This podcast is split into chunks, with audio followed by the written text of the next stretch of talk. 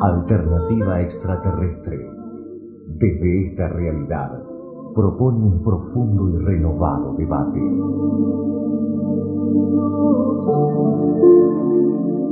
Con los pies en la tierra, con el corazón y la mente abiertos. Alternativa extraterrestre canaliza durante 120 minutos hechos, mitos y comprobaciones que vienen desde más allá de nuestro planeta.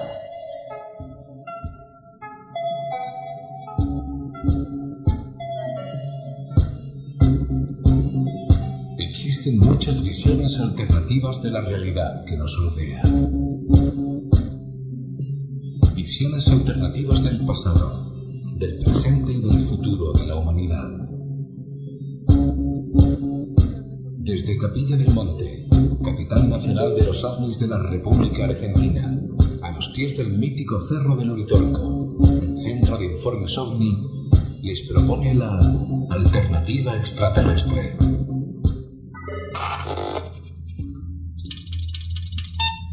Alternativa extraterrestre. Presenta y dirige Lozmari López. Redacción de noticias Mario Goros Terrazú. Alternativa extraterrestre es una idea original de Jorge Alberto Suárez. Para formar parte de la gran familia del CIO, visita la página oficial del Centro de Informes OVNI. CIOuritorco.org Ponte en contacto con nosotros por correo electrónico en la dirección info@ciouritorco.org. Síguenos en Ustream y participa en el chat durante la emisión de Alternativa Extraterrestre de lunes a jueves y los viernes en el programa de televisión OVNIS, Destino Final. Comparte y comenta las noticias en nuestro grupo de amigos en Facebook.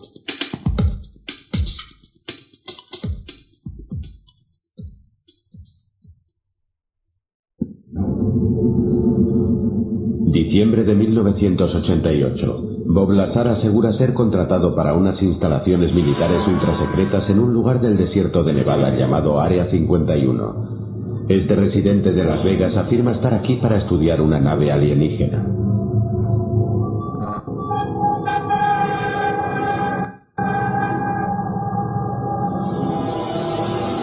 Lazar declara que dentro del Área 51 hay escondidas al menos otras nueve naves iguales. Todas estaban en hangares, algunas no estaban completamente montadas, pero el modelo deportivo, el más impecable, el que me permitieron observar aquella vez, fue el único con el que tuve contacto físico. La principal responsabilidad del azar es comprobar qué tipo de energía impulsa este vehículo. La máquina que estábamos examinando era tan avanzada que, desde el carburante hasta la forma en que se transformaba en energía, era completamente alienígena desde todos los puntos de vista.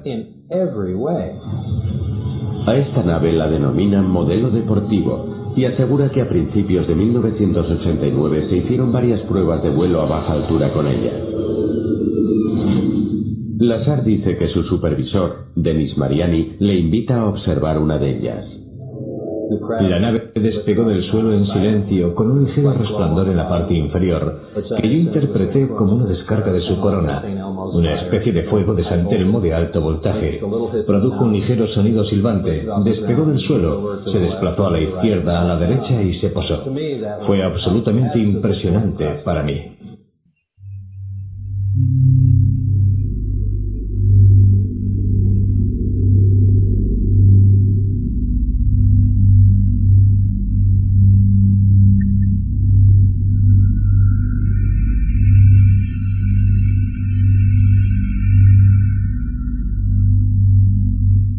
Muy buenas noches y de esta manera estamos iniciando este su programa de radio Alternativa Extraterrestre, órgano de difusión del Centro de Informes OVNI, aquí hoy desde Buenos Aires. Bueno, a buena hora esta tecnología permite, de cualquier manera lo veníamos haciendo ya hace bastantes años, casi 15, en el que cuando nos desplazábamos el programa lo hacíamos, si bien no en directo, a veces nos tocaba hacerlo grabado, lo enviábamos, Julio Díaz nos lo hacía transmitir allí en FM Astral. Pero bueno, hoy la tecnología eh, nos permite estar en este en directo, este en vivo y desde cualquier lugar del mundo. Hay un gran conductor de televisión de Colombia que recuerdo cuando decía, eh, hacía la locución del, reinado de belleza Miss Universo y decía, eh, hoy desde, lo voy a decir así, hoy desde Buenos Aires, mañana desde cualquier lugar del mundo alternativa extraterrestre para todos los amigos que ya se están sumando a nuestros chats, tanto en ustream.tv barra channel barra alternativa ET, como en nuestro Facebook, el muro de Luz Mari López, donde estamos transmitiendo en vivo y con cámara. También estamos transmitiendo en vivo y en duplex para em, Radio Más Pilar de la ciudad de Buenos Aires. Sean todos ustedes bienvenidos. Hoy con música de la película Jet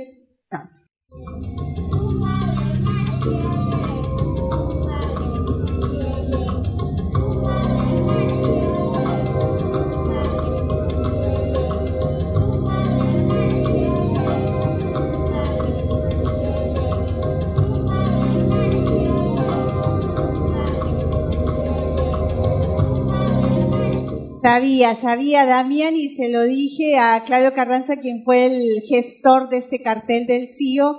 Sabía que lo ibas a decir, Damián. Muchas gracias.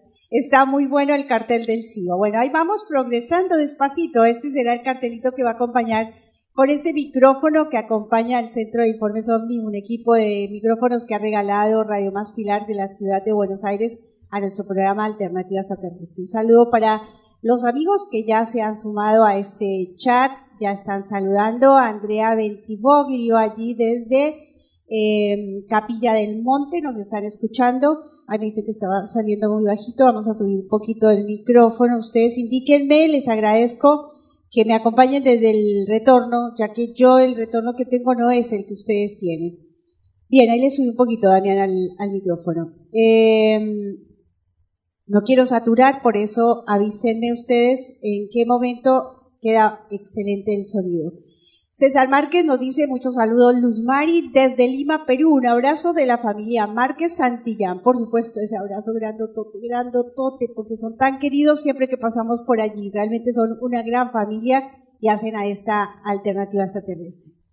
Enigma de Villa Gesell nos dice Mar de las Pampas presente. 4 de noviembre, primer encuentro ovnis y misterios del mar azul. Óigame, ¿y cuándo nos van a invitar a ese congreso? Encuentro ovnis. Enigma Villa Gesell. Bueno, me parece que podría yo estar ahí, ¿cierto? Bueno, saludos para Enigma Villa Gesell. Martín Pérez Castellanos nos dice, hola Luz. Leda de Rosa, no llego a escucharte. Saludos desde, desde Seiza, Buenos Aires. Ay, qué lástima. ¿Llegas o no llegas a escucharme?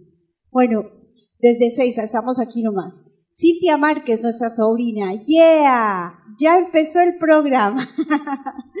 sí, señores, ya estamos aquí. Enigma Villa del Parque, bueno, nos dice lo del, lo del Congreso del Encuentro de OVNIs que se va a hacer en, en Villa Gesell y Misterios en Mar Azul, dice Nicolás Guglielmón.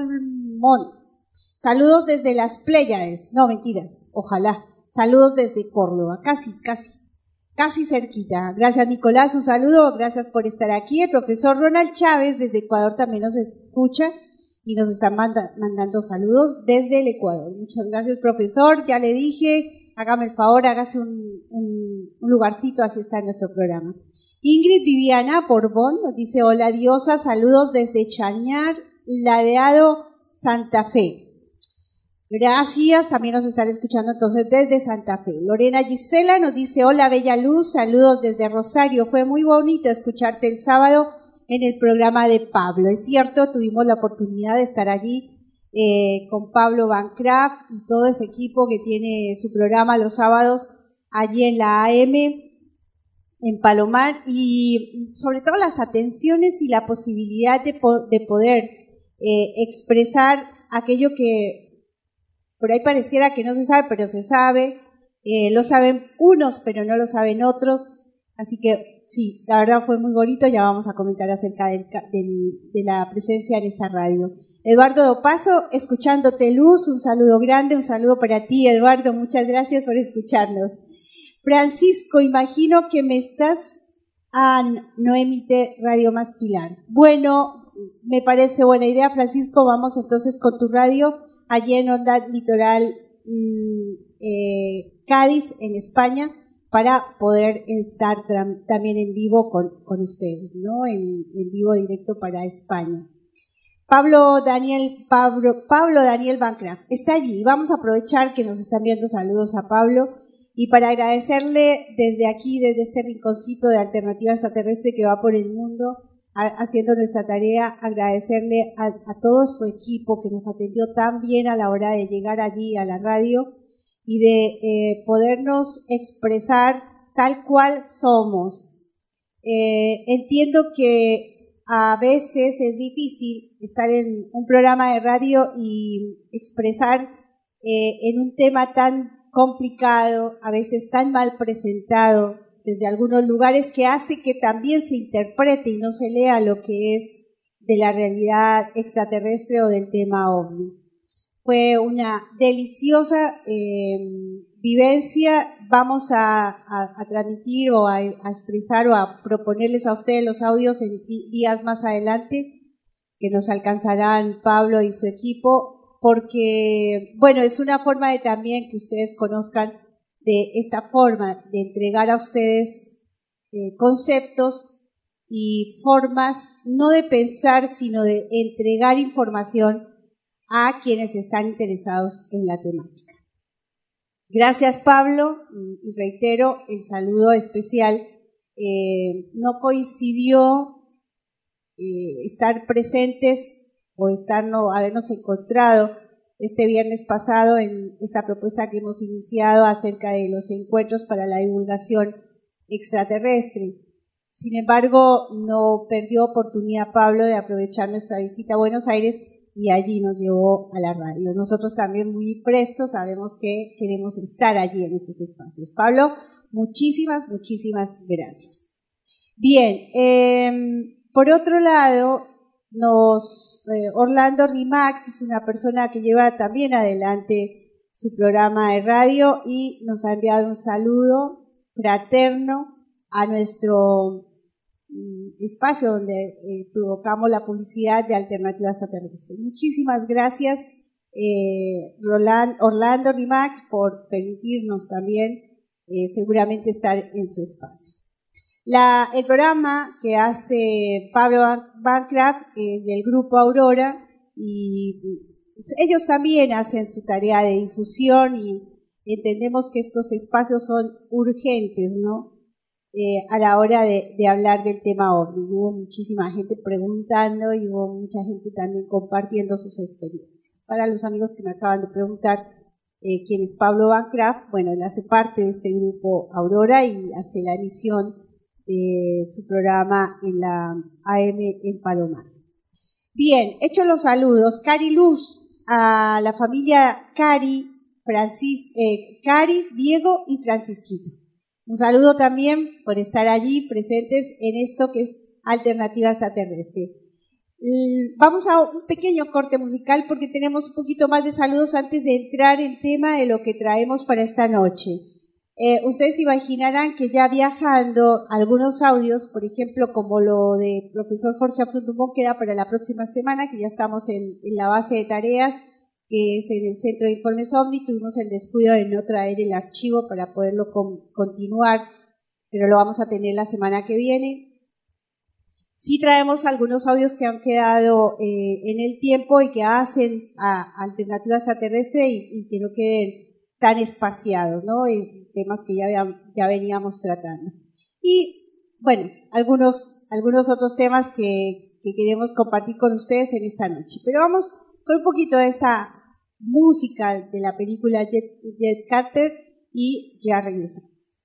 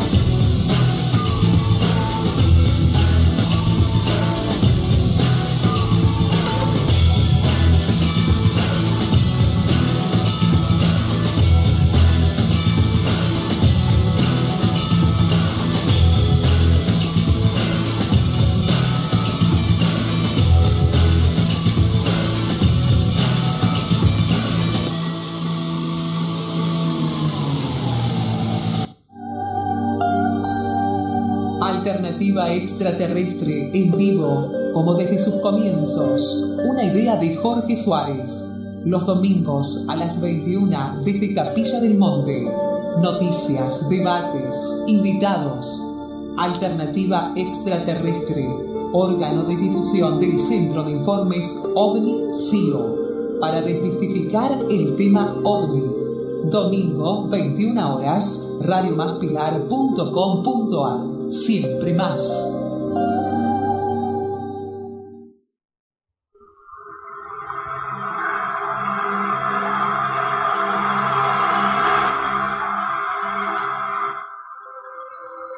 Bien, esta alternativa viene muy, muy llenita. Estamos tratando de cumplir con todos los pedidos de los temas que nos mm, van sugiriendo nuestros oyentes. Así que en este punto quiero decirle a César Márquez, nos ha eh, regalado una cantidad de sugerencias que las vamos a tener en cuenta. Por supuesto que sí. La semana, esta semana ha sido una semana muy particular al venir a Buenos Aires.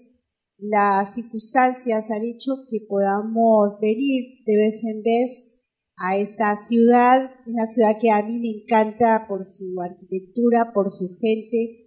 Yo no puedo decir, y aun cuando estuve viviendo algunos eh, meses por estas zonas, no puedo decir que es la ciudad de la locura, porque creo que todas las ciudades son una locura total, pero son una linda locura si, si la sabemos vivir. Por eso me encanta eh, que hoy la vida me permita llegar a, estos lugares tan, tan de locura y, compartir y acercarnos, como lo hicimos este viernes, a gente que quiera eh, la temática. Y aquí yo quiero como hacer un, una pregunta para aquellos que quedan en el aire, ¿no? Eh, muchas veces nos dicen en el Centro de Informes Omni, ay Luz, qué bueno que vengas a Buenos Aires. Tuvimos la oportunidad, no podemos decir, y lo vamos a hablar con Eduardo en una reunión que vamos a tener este martes, señor que nos va a asesorar o nos está asesorando en el ámbito de marketing, que eh, hicimos todo lo, necesario para decirles a ustedes que, estábamos aquí en Buenos Aires. Si bien la convocatoria no alcanzó a ser, eh, entre comillas, masiva, lo fue de todas maneras. Quienes vinieron a nuestro encuentro vivimos un momento delicioso, un momento en el que pudimos encontrarnos en eso de querer escuchar y eh, desde el lado nuestro de querer expresar y contar. Eh, se generó un, lindo diálogo eh, en momentos donde se, permitió el diálogo en el encuentro. A veces el hecho de ser orador mm, obliga a que sea uno el que hable más, pero entiendo, y eso para los amigos que están en el chat y que pudieron estar presentes en el, en el encuentro, lo expresarán eh, y nos gustaría que lo, que lo expresen para motivar a estos próximos encuentros que el CIO va a realizar. Tuvimos la, gentileza, esa linda sensación de encontrarnos con amigos, abrir la puerta cada vez que iba entrando eh, gente que venía al encuentro, eran gente amigos, eran gente que nos conocíamos, también gente que no nos conocíamos, pero que de las referencias querían conocernos. Y eso también hace que la reunión se haga mucho más eh, elegante en eso, ¿no? En el encuentro mm, cara a cara y con estas miradas y estos abrazos que hacen también al encuentro. Yo agradezco, no los voy a nombrar porque pues, son bastantes, pero agradezco a quienes aceptaron la convocatoria, entiendo y así lo expresaron cuando se fueron, que valió la pena y que se fueron muy, muy agradecidos, ¿no? Por lo, por lo vivido. En lo personal, y públicamente aquí lo decimos en nuestra, nuestro programa, Gracias por haber venido y para los amigos que están por la zona de Córdoba, Villa María, mm, zonas cercanas o que pueden tomarse ese fin de semana del 23 y el 24 de septiembre, acérquense a Villa María. Se va a hacer un encuentro de vida sana. Ya esta semana vamos a empezar a hacer la publicación en el Facebook para que nos acompañen allí. En este encuentro estamos siendo invitados. Esta vez la convocatoria no la hacemos nosotros la hace Ángela Adrián, un grupo que trabaja en vida sana y han hecho la diferencia de invitarnos. Vayan agendando, 23 y 24 de septiembre estaremos por aquellos lugares.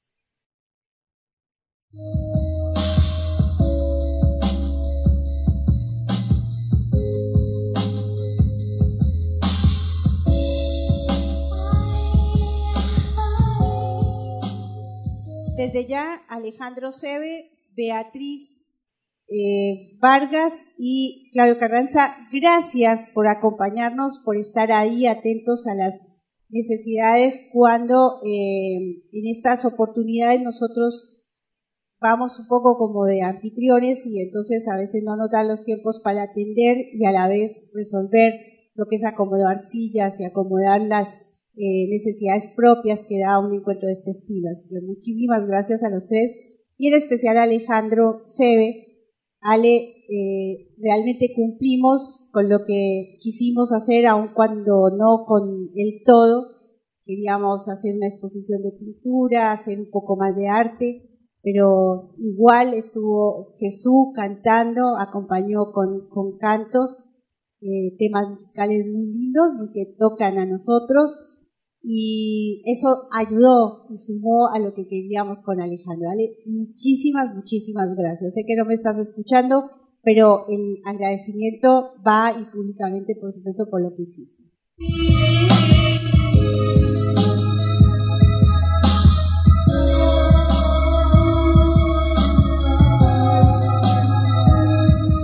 Bien, se siguen sumando amigos ahí al chat. Está Carolina Stranger, que está diciendo fue un placer haber estado con el CEO el día viernes. Gracias, Carolina. Cada encuentro es un nuevo aprendizaje. Es cierto, es cierto, si vamos en esa intención, tanto los asistentes como los oradores, de no ir a repetir lo que ya eh, se conoce o a repetir ciertos estribillos, me parece que sí todos aprendemos. Pablo Daniel Bancraft, el pico de audiencia fue impresionante, Luz. Realmente tu, presencia interesa y mucho al público que nos sigue sábado a sábado. A pesar de haber estado nublado, ayer hubo una luz en nuestra, en nuestro Aurora Misterio OVNI. Gracias por tu comentario, Luis Mari López. Mire qué bien, estamos acompañados, ¿no? Definitivamente no, no estamos solos.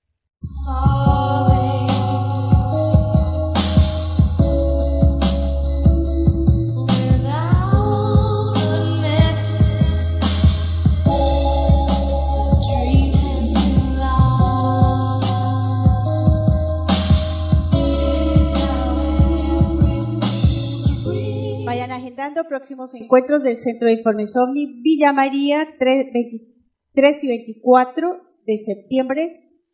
26 y 27 el CIO va a ir a acompañar la presencia del doctor Garnier y esto gracias a, nuestro amigo Gustavo Rocha que nos comentó la semana pasada de que este físico iba a estar por estos lugares. Él es el eh, dueño intelectual del desdoblamiento, así que vamos a hacer notas con él, lo vamos a traer a nuestro programa, claro que sí, ya está eh, confirmado gracias a nuestra amiga doctora abogada mm, Alejandra Premasi que vive en Córdoba y nos enteramos que ya es la autora de, o la mm, responsable de que el doctor Garnier está aquí, el doctor Garnier eh, físico, y digo, él es el, eh, el intelectual, el, el que creó en la teoría del desdoblamiento. Va a haber seminario, así que vamos a acompañarlo en Córdoba al doctor Garnier. En 6 de octubre estaremos en Córdoba con un encuentro muy similar al que hicimos en, Buenos Aires. 3 y 4 de noviembre estaremos eh, con el tema Mundo Subterráneo. Ya estamos haciendo las, eh, eh, todas las, mm, la coordinación y la entrega de tickets para que esté presente el señor Raúl Cabrera, documentalista, que nos trae el documental Cueva de los Tallos, el señor Jaime Rodríguez, que viene también como investigador y que también nos va a hablar sobre la Cueva de los Tallos, realmente va a ser un fin de semana para compartir todo esto del mundo subterráneo, y Débora, perdón, y Gorstein, que también está invitada, ella está invitada para el Congreso número 20, y en reacción a todo esto que venimos tomando decisiones y, viendo cómo seguir con nuestras actividades, bueno, ella va a estar presente en este, nos ha inspirado de alguna manera la Cueva de los Tallos para generar eh, tema el, el, mundo subterráneo 3 y 4 de noviembre en Capilla del Monte. Pueden tomarse toda la semana, nuestros invitados van a estar casi toda la semana con nosotros en la intención de hacer notas, de que si haya gente antes en Capilla del Monte puedan estar con ellos y la realización del encuentro será viernes y sábado 3 y 4 de noviembre. Bien,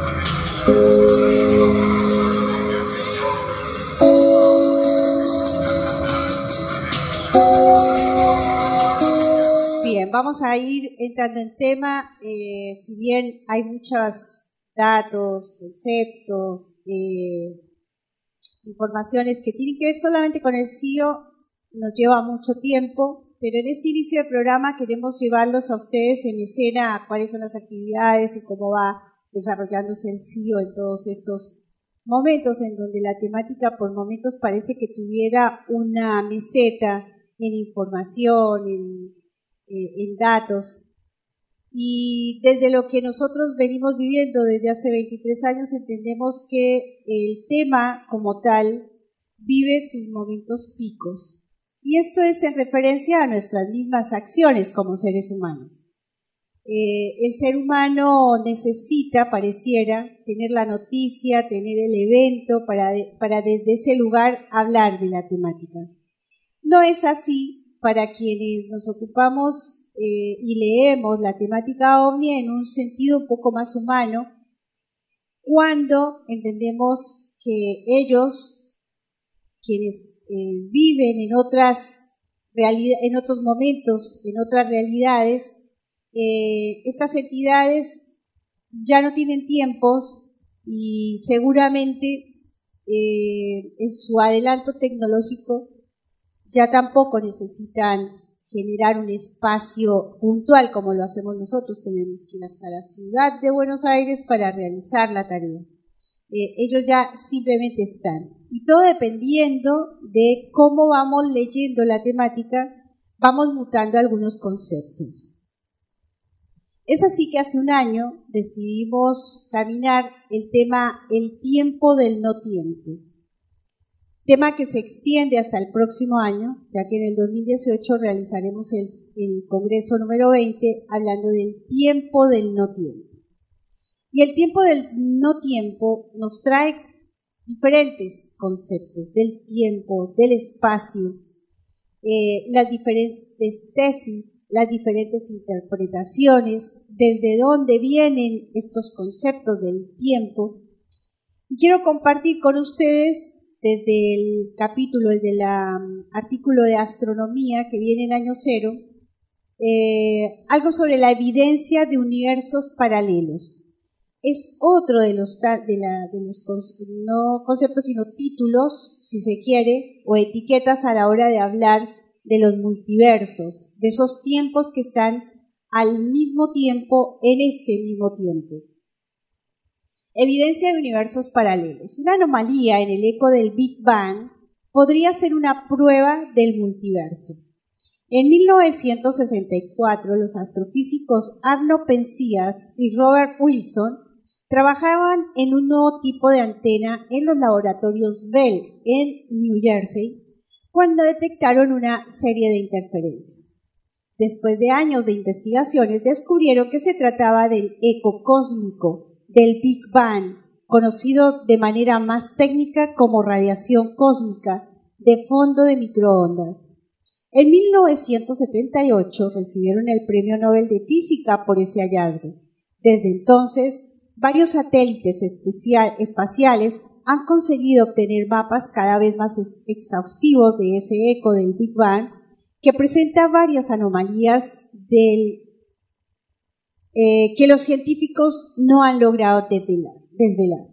Es el caso de una gigantesca mancha fría, en realidad una sobresaliente fluctuación de temperatura que algunos astrofísicos han querido explicar como una enorme región de miles de millones de años luz de diámetro en la que existen escasas galaxias.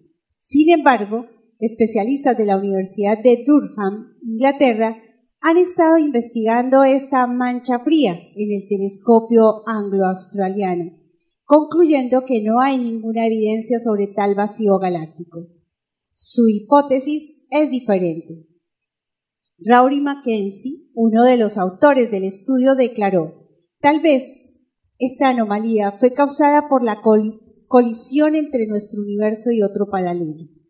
Si un análisis más detallado de los datos indica que este es el caso, entonces esa mancha fría podría ser tomada como la primera evidencia del multiverso y podrían existir miles de millones de universos como el nuestro.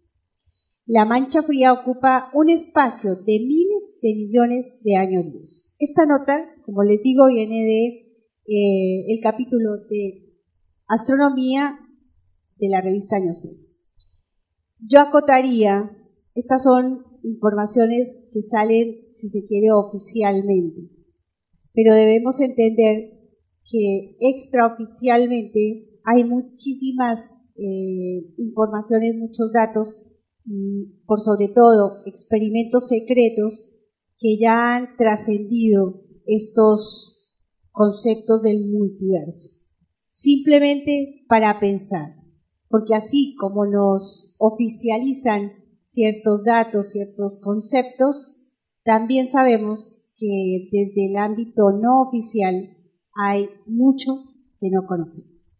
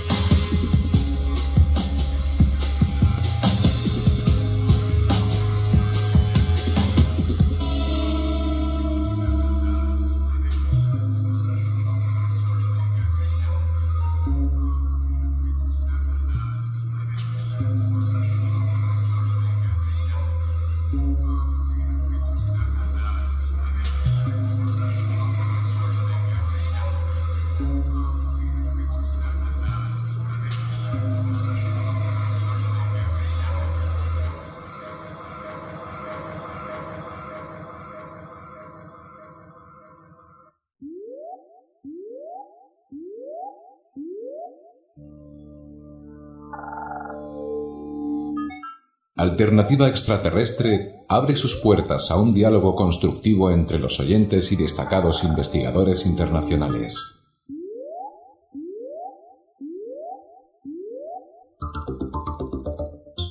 Alternativa Extraterrestre, el punto de encuentro para la gran familia del CIO.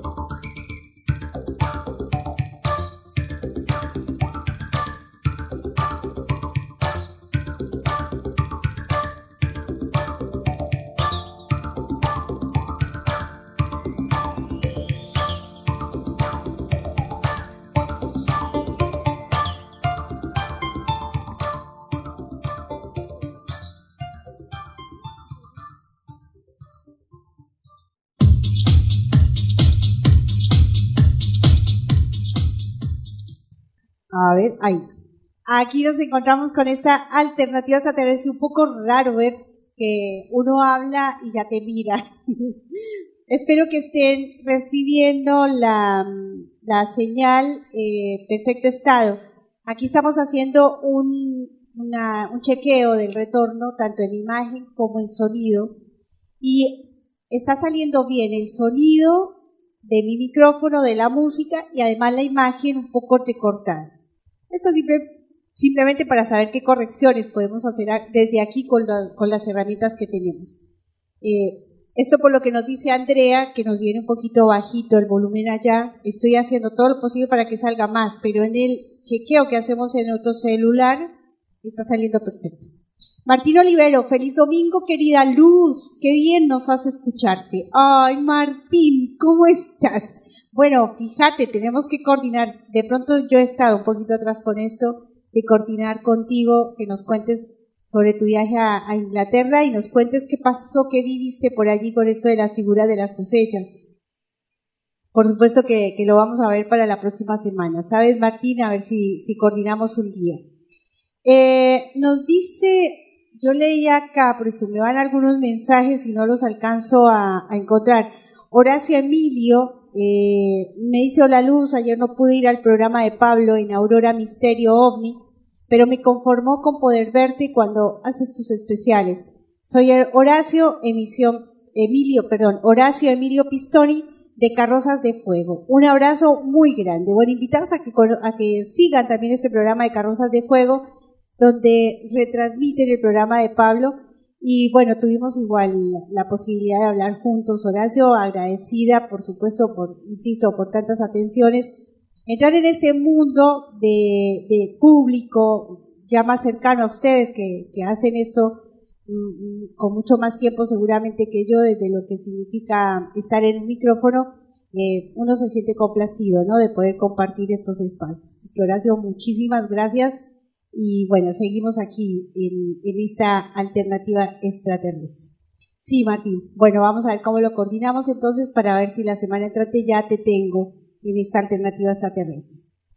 Bueno, en la continuidad de nuestro, de nuestro programa, en este seguir alternativa extraterrestre, veníamos escuchando eh, semana pasadas, no precisamente el domingo pasado, el testimonio de uno de los testigos fue mencionado en nuestro encuentro la semana el viernes pasado, porque si hay de evidencias de personas que han estado frente a seres que no somos nosotros mismos los que nos conocemos.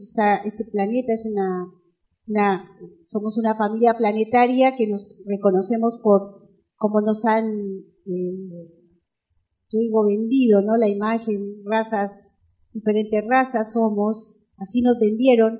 Yo soy raza mestiza, dicen que está la raza amarilla, eh, la raza negra, somos una gran familia que nos detectamos, que sabemos que unos son negros, que tenemos genes totalmente diferentes a los que somos blancos, los que somos amarillos.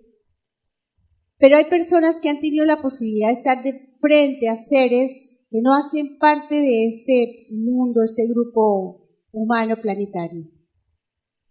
Y uno de ellos es el señor Dionisio en el caso, famoso caso Villares que presentara eh, el señor Juan José Benítez en uno de sus documentales que se llama Los Señores del Agua. Si quieren adentrarse en el caso, allí están las primeras imágenes y las primeras eh, entrevistas que se hicieron a Dionisio, quien vivió de cerca, eh, cerca de cerca en un camino que sale de esta ciudad que se llama Villares, un pueblo Jaén más exactamente, allí él se encuentra con un aparato, allí se encuentra con unos seres y allí esos seres le regalan, le, entregan, le lanzan un lucerillo y al momento en que ese lucerillo cae al piso se convierte en una piedrita y esa piedrita tiene los símbolos cero palo, palo cero palo. Eh, a buena hora se logra esta entrevista que la hace Mindala Televisión, un grupo de españoles que hablan con Dionisio casi 20 años después. Dionisio nos cuenta acá que no solamente hubo ese encuentro, que hubo otros más, y que no solamente él fue el que vivió eventos de extrañas situaciones, sino también vecinos. Vamos a escuchar atentamente donde nos quedamos. Él nos está hablando de ese segundo encuentro y lo que le habían entregado, que eran unas piedrecitas que realmente son fascinantes porque esas piedras no, no se ven en ningún lado. Y así continúa el diálogo con eh, los amigos de eh, Mindala Televisión allí en Jaén. Esto fue esta charlita que tiene eh, don Dionisio con los amigos de Mindala Televisión fue en mayo del 2017.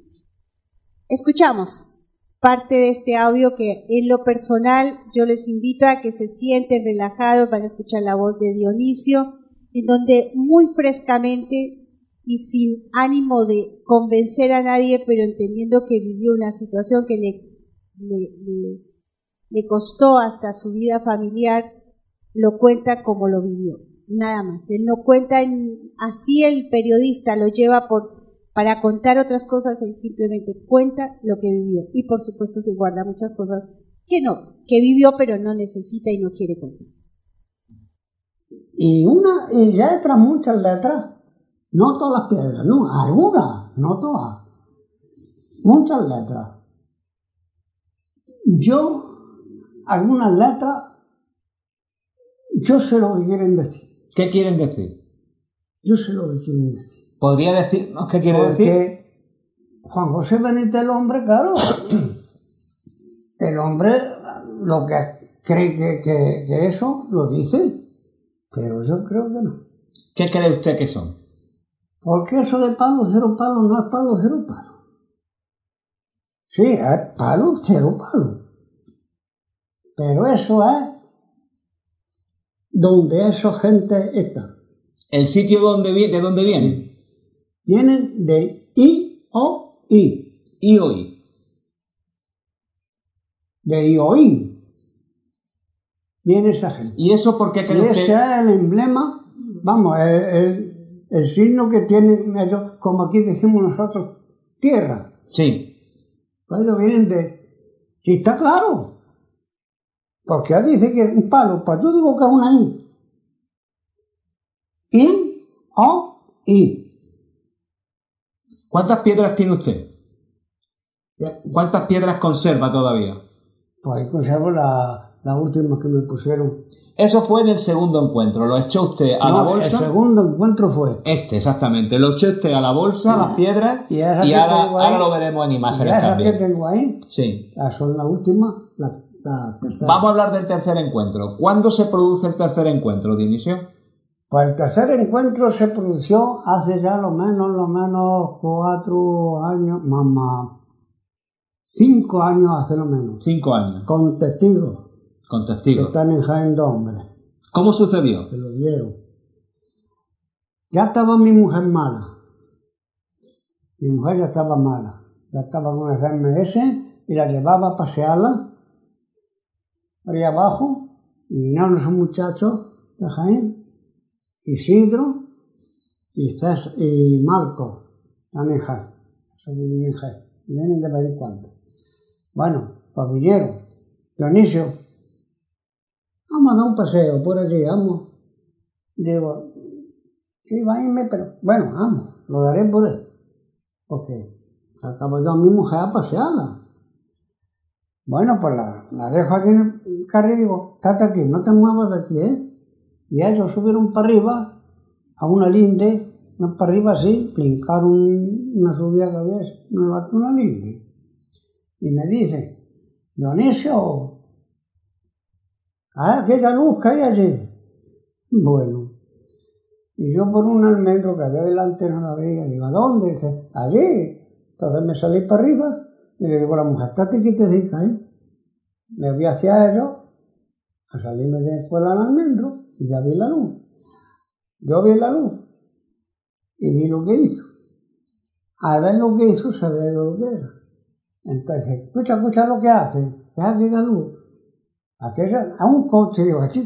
Digo, hombre, aquello como pasa un coche, si allí ya da la sombra, estaba el sol ya metiéndose el sol, y allí ya da la sombra, allí que no- un coche no le brillan cristal al coche, allí ya da la sombra. Y vi yo lo que hizo. Al salir yo del almendro, vi yo lo que hizo.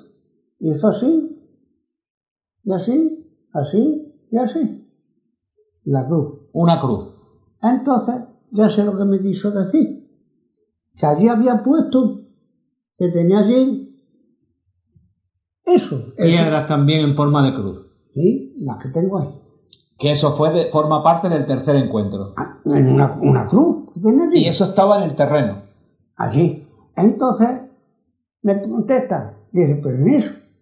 Entonces, ¿qué es aquello? Entonces yo, yo no pude contestarle nada más que, ¿cuándo se os vaya a enterar en este mundo? Fue lo que yo le dije. Con coraje se lo dije. A su amigo. Sí. Digo, ¿cuándo se os vaya a enterar en este mundo? No nos Y- vamos a enterar nunca. ¿Y cree que esa, ese, esa voz, ese pensamiento vino de algún sitio que no estaba dentro de usted? ¿Le vino de algún sitio esa idea? Sí, sí, claro. Entonces, digo, ea, quedaros ahí que yo me voy. Pero hombre, que te ha picado por irte tan pronto. Digo, que me voy. Claro, yo quise venirme para no seguir por donde íbamos, porque sabía yo que en el final estaban puestas ¿Y no se quería usted encontrar con eso? Y yo dije, me voy y así no seguí. Porque si no se voy a encontrar, que es que me lo han dicho ya. Entonces nos venimos. Y a otro día, a las diez y media o las once, fui. Porque yo sabía que allí algo me habían puesto. Si no más arriba, más abajo, allí. Y estaban esas puestas. La tercera, y ahí está. ¿Usted cree que son señales? Yo qué sé.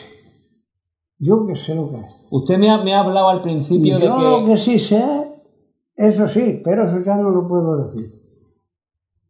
Que a lo primero, la primerica vez que me encontré las piernas, que yo ya le he dicho que tiene dos úlceras, y no terminó de decírselo, y salí corriendo, al- porque ya no había nadie, al no haber nadie, ya sí me asusté, ya sí me dio miedo, digo, ay madre mía, esto, esto, esto, ¿entiendes dónde son? Entonces ya me dio miedo, y entonces salí corriendo. En vez de buscar el camino que viene, Yanico, me arrojé al y para abajo, que está el terreno así. Allí no hay más que retamas y tomillos, así en el terreno. Por allí me arrojé al río, parecía un conejo por allí abajo, y no me dolía el estómago ni me dolía nada. Iba andando así encogido y, y se daba un trapo. Para mí no me dolió nada, hasta hoy. Es decir, que se curó usted en aquel momento. Yo qué sé. Que Yo llegué a mi casa, mi mujer tenía puesto, digo, ¿qué tienes de comer? Dice, ahí te tengo una pechuguita de pollo y esto que lo otro. Digo, mira, a mí me pide mi cuerpo, échame una cucharadita de habichuelas, que venían mis nietos a comer, pues sus padres iban de no sé dónde. Le he puesto habichuelas que le gustan a los niños. Digo, pues a mí me echó una cucharadita, aunque sea poquito. Y me las comí. Y la pechuguita de pollo también. Y la cuchara de la habichuela que me echó mi señora. Me bebí mi traguico vino, que con mí no me gusta ni un vasito vino. Y aquí estoy. A mí no me duele mal el estómago. Sin embargo, usted me dijo que en la primera, en el primer encuentro sintió que a partir de ese momento su vida iba a experimentar cambios en forma de problemas, esa cruz de la que usted habla. Sí, señor. ¿Me puede usted...? Yo lo único que sentí, Sí. y lo sentí como una voz remota. Como una voz remota. Sentí decir, te viene una cruz muy pesada, pero la superará hasta hoy. Y me ha venido. ¿Eso ha sido en forma de problemas? ¿Que la gente habla de usted de una forma pues que no se cree no, lo que no, dice? no, la que- gente que- de mí no habla. Exactamente a la qué se gente de mí refiere. no habla nada, nada. ¿Podemos saber a qué se Ni refiere? yo he sentido que hablen de mí. Sí. Ni yo he sentido que hablen de mí. Digo la verdad. Pero, ¿a qué se refiere entonces, Dionisio? A mí, a de mi casa, a mi familia, que me venía una cruz muy pesada. Y sí, me ha venido. Y bastante pesada. ¿Por qué cree usted que, que... se fue Sí. y otra cosa más, Carlos Gordo. Ahí no lo puedo Vale. Eh, ¿Cree usted que eh, hay una especie de contacto especial con usted por parte de estos seres o que eso ha sido casual? Yo estoy en que eso ha sido casualidad, yo qué sé, yo no sé. Yo no me explico, vamos. Eso por qué me ha pasado a mí. Pero es que no soy mi solo. Es que no soy mi solo. ¿Por qué dice que no ha sido a usted solo? ¿A quién más ha Aquí sido? un señor que aquí también estaba, que se lo presenté a José Benítez. Sí. También lo vio. Y por eso se tendió eso y se enteró Juan José, que si no, no se entera. Es decir, ¿hay más gente que lo ha visto aparte Claro, de usted? yo me callé. Pero un señor, salgo para arriba, ya me había pasado a mí eso. Me siento ahí en la fuente, un sitio que le dicen la fuente, estamos ahí la puerta del banco. Y el hombre se sentó el hombre al lado mío, y dice, coño, Johnny, digo, ¿qué pasa? Dice, anoche, nene, qué calor, ¿eh? Digo, joder, sí hacía calor, sí. Dice, yo cogí y me subí a la azotea, una tesa de esponja, y allí me tendí mirando para arriba. Dice, nene, pasó una cosa, que aquello fue visto y no visto. Una bola de fuego que aquello fue visto y no visto. Y digo, y ya me pasado a mí eso. Y digo, Pedro, se llamaba Pedro hombre. Digo, ¿hacia dónde se, se fue eso? Dice, ahí en las cañas de los barreros vi yo que así, uh, uh, y se perdió, se tiró. Entonces a mí me había pasado eso en ese sitio. Y digo, ay, eso es lo que tú has visto. Entonces se lo dije a José, digo, un hombre también ha visto esto, y dice, ¿puedo verlo? Digo, pues sí. Fuimos para abajo y digo, vamos que ese hombre está paseándose, se o sea dónde puede estar. Y estuve hablando con José Benítez, el hombre también. Digo, ¿eh? Sí, señor, yo he visto esto de esta manera. También estuve hablando con el hombre. Y Eh. hablando de eso, pues había uno en el pilar, la fuente, así en dejadillo caer los tontillos, y yo ya le estaba contando al hombre lo que a mí me había pasado, porque a mí me contó que había visto, y yo le conté lo que me pasó, y dice, "Eh, no me digas eso, digo, sí, porque tú me has dicho esto, y yo te voy a decir esto. Ahora mismo baja tu casa a eso. Entonces digo, míralo, tenía las piedras, yo todavía yo y dice, ay, nene, nene, Dionisio. Digo, sí pasa, pues eso que tú has visto es lo que yo he visto. Es decir, que hay más gente que ha visto lo que usted ha visto y lo ha comentado. Me- en el primer caso, creo recordar, usted no lo ha dicho todavía, pero en, en lo que usted ha contado a otras personas, es muy reservadas y no quieren decir nada. ya, hay más gente en este pueblo que lo ha visto. Pues claro que hay. Lo que pasa es que no quieren decirlo. Más de una Pues persona. claro que hay. Porque mira, yo no lo voy a decir. No lo voy a decir porque no lo voy a decir. Eso ustedes van y lo ven. Sí. ¿Qué es lo que han puesto ahí? Una cruz. ¿En dónde? Ahí. Pero explíquese un poco mejor, que no le Pero comprendo. es que no puedo decirlo. Porque es que eso no se puede decir. Porque si tú pones aquí una cosa y no quieres que nadie sepa por qué la has puesto, no tengo yo por qué decir ¿Quién ha puesto esa cruz? un dueño de, de eso, de ahí. Al año siguiente de pasarme eso, Sí. pusieron esa cruz. Es decir, que hay otras personas que lo han visto. Claro, y no quien me quite, Y eso es la muestra que dice usted que eh, por esa cruz, ¿no? yo no sé. No explico esa cruz porque la han puesto ahí. Y a mí me, pasa, me pasó eso. Me una cruz, que ahí está. En el primer encuentro, eh, usted ha dicho a otras personas. En el primer encuentro, Sí. al año siguiente, Sí. una. Vale, en el primer encuentro eh, decía que había como una especie de unión entre el, el artefacto y un poste que había de la luz. ¿Lo recuerda usted? Había un, un poste de la luz más arriba, un, de la luz. Sí, sí, un poste de la luz, un transformador. pasaban la electricidad por ahí más arriba. un- Un transformador. No, transformador no. ¿Qué era? Era un poste, un poste Un poste de luz. de luz. Que pasa por ahí una línea. Una línea. De luz. Lo que había. Y está, está también la línea. ¿Y el artefacto estaba unido a esa línea? Yo no vi que estuviera unido a la línea. Pero yo vi una cosa, pero eso no, eso no se puede, ahí no puede uno decir, Vale. porque en el campo hay muchas cosas, y, y hay, hay tararañas, y hay cosas, hilos de tararaña y cosas, y puede ser una, una tararaña. Entiendo. Dionisio, han pasado 30 años desde que usted vio por primera vez a estos seres. ¿Qué conclusiones saca? ¿Qué piensa al cabo de los 30 Pues hace años? 20 años ya de eso. Perdón, pe- 20 años, correctamente. Fue en el, en el 97 y estamos eh, a 20 años vista. ¿Qué conclusiones saca? 20 años hace ahora. Sí, ahora en el mes de mayo, hace ve- tre- 20 años. Sí. ¿Qué piensa de todo esto? Yo no pienso nada. Yo lo único que pienso es que me dije, que yo sentí eso, le dije que me venía una cruz muy pesada. Y que me ha venido esa cruz. Tan pesada. Y ha ido mi mujer, le decía a pelucar de mí, SMS, la he estado aguantando todo lo que he podido, un poquitica, muy buena, muy buena que ha sido, para mí, sin mejorar las presentes, ¿eh? Pero esa es la mujer más santa que yo he conocido, que es la que he conocido, desde luego. ¿Y qué le decía a su mujer sobre todo esto? Mi mujer, que iba a decir la pobre, mi mujer cuando llegué yo aquel día, no me se pasó eso, llegué digo, nena, ¿qué me ha pasado esto?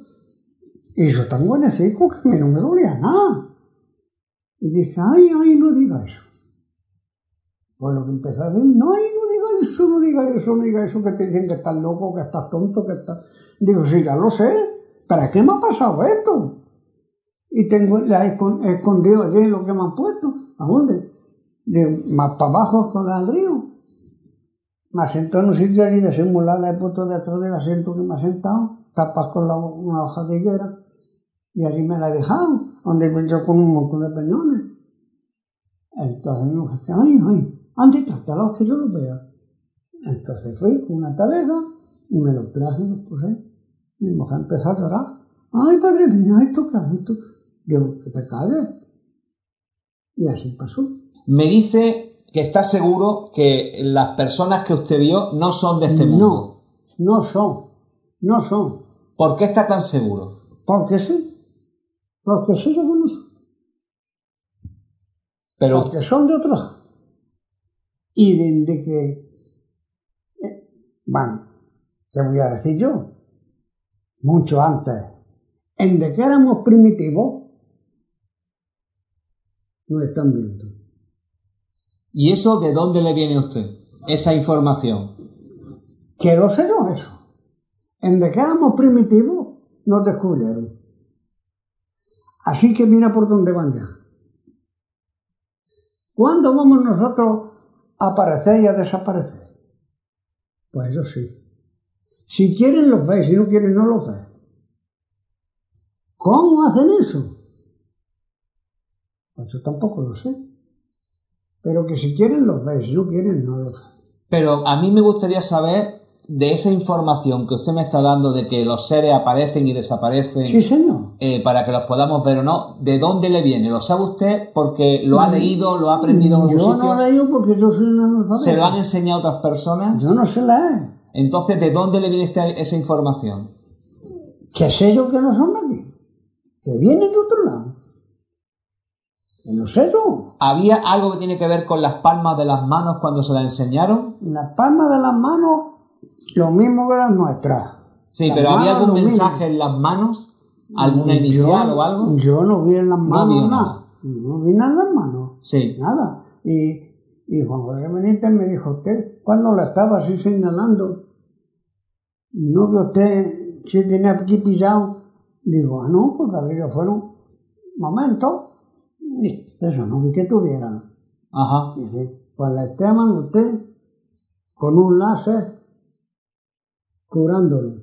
Le estaban curando con un láser su estómago, Eso dijo Juan José. Juan José Benítez. Y digo, ah, pues no sé. Dice, ¿no vio usted aquí que, tenía así pillado? Digo, no, yo vi que estaba así señalándome. Dice, bueno, le estaba señalando así con el dedo. Porque si pone el dedo así, tapa. ¿Pero usted sintió algo en su Estaba así. cuerpo? ¿Usted sintió algo en su cuerpo? Yo no sentí nada. Yo lo único que sentí fue, cuando bajaba el carril abajo, ya fuera del río, el que había bajo mi casa. Sentí que tenía un hormigueo que parecía que estaba lleno de, de, de, de, de purga o de una cosa en el cuerpo, un hormigueo, o digo, por algún lado pasado, y me llenó de purga. Eso sí pensé yo. Que hasta que compré a una señora que vivía al lado de mi hijo, en una tienda, le compré un bote, digo, nena, ¿tú tienes algo para la purga? Pensando que iba lleno de purga. Porque, un bulliqueo. Entonces una mujer me vende y se toma un botecillo así. Digo, ¿esto para cuánto? Dice, eso a 15 litros. ¿Se lo hay? Vale. A 15 litros, dice, a 15 litros, a un litro. ¿Y por qué, me, por qué me dice a lo largo de la Y no conversación? tenía purga ni nada. A lo largo de inicio de la conversación que hemos tenido antes, me dice que eh, usted siente que la humanidad no está actuando correctamente. No, aquí no actuamos como ellos. ¿Y cómo actúan ellos? Está grabando. Sí, estamos grabando. No quisiera que grabara yo. ¿Por qué? ¿Por qué no? ¿Por qué no? Porque, Pero esto es importante que lo sepan muchas este mundo no personas. se pueden decir esas cosas. Pero Dionisio, usted, no, somos muy malos. usted no tiene ya que perder nada porque ya está dicho todo. Lo que estamos es cuento esas recordando. cosas lo que hacen es reírse de mí. Yo no, no vengo con esa de intención. mí, no vengo con esa intención, Dionisio. Vengo con la si intención vosotros no se burláis, pues se burlan la gente. Pero no podemos evitar eso. Lo que sí podemos evitar es que la gente no sepa lo que usted quiere decirle, lo importante del mensaje, que es que usted siente que nosotros estamos actuando de una forma Muy mal. y ellos de otra, forma, de otra forma. Ellos actúan como son. Como Jesucristo dijo. ¿Y qué es lo que no, lo que no puede usted decir? ¿Qué es lo que usted no puede decir? Eso, vamos, son uno. Lo que tú tengas mío y lo mío es tuyo. Eso es una maravilla.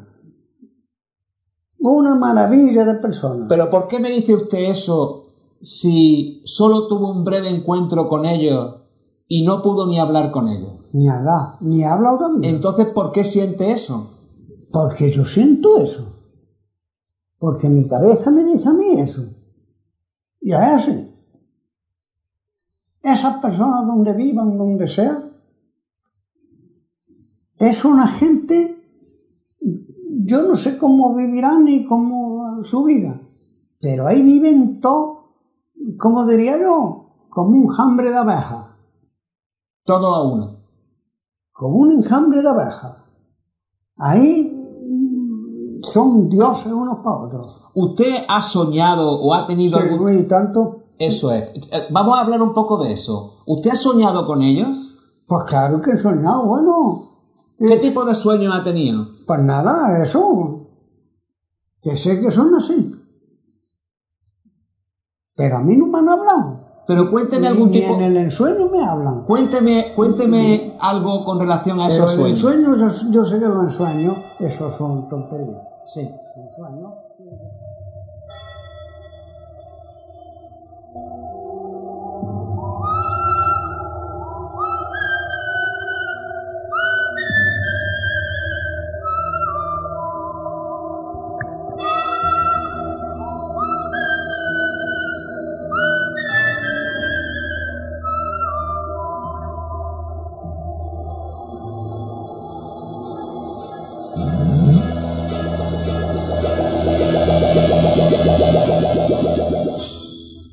Muy bien, muy bien. Esto eh, que ustedes acaban de escuchar al señor Dionisio Ávila.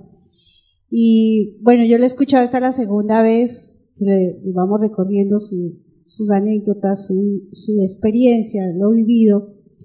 Me recuerda a cuando entrevistábamos a Gabriel Gómez del caso La huella del pajarillo, cuando ya grande eh, expresaba lo que vivía, ¿no? O lo que había vivido. Y también de pronto uno se ubica en, la persona, ¿no? En el personaje, en este caso el señor Dionisio Ávila. Y es que cuando uno está frente a un evento o ha tenido una experiencia que te toca en todos los, eh, todo el ámbito humano, en este caso Dionisio lo, lo toca desde ese problema que tenía de salud, lo toca desde la familia, lo toca desde lo desconocido, porque estuvo frente a estas personas que no conocía, pero que le, traían un sentir más que un mensaje, un sentir que rompe con el que normalmente tenemos entre nosotros. Por supuesto que expresarse como lo hace Dionisio es ni para menos, ¿no? A veces cuando viene una persona a preguntarte cosas, las trae las preguntas de acuerdo a lo que su historia, su educación le lleva a preguntar. Pero realmente el que vivió la experiencia está lejos de eso que nos educan, y más en el tema ovni. El tema ovni nos lleva a lugares donde no conocemos, porque realmente no nos han educado, y él lo dice acá en esta parte de la charla, ellos son algo muy grande. Ellos allá comparten, ellos allá viven de otra manera. Y es que no puede ser de otra, de otra manera, definitivamente, ¿no?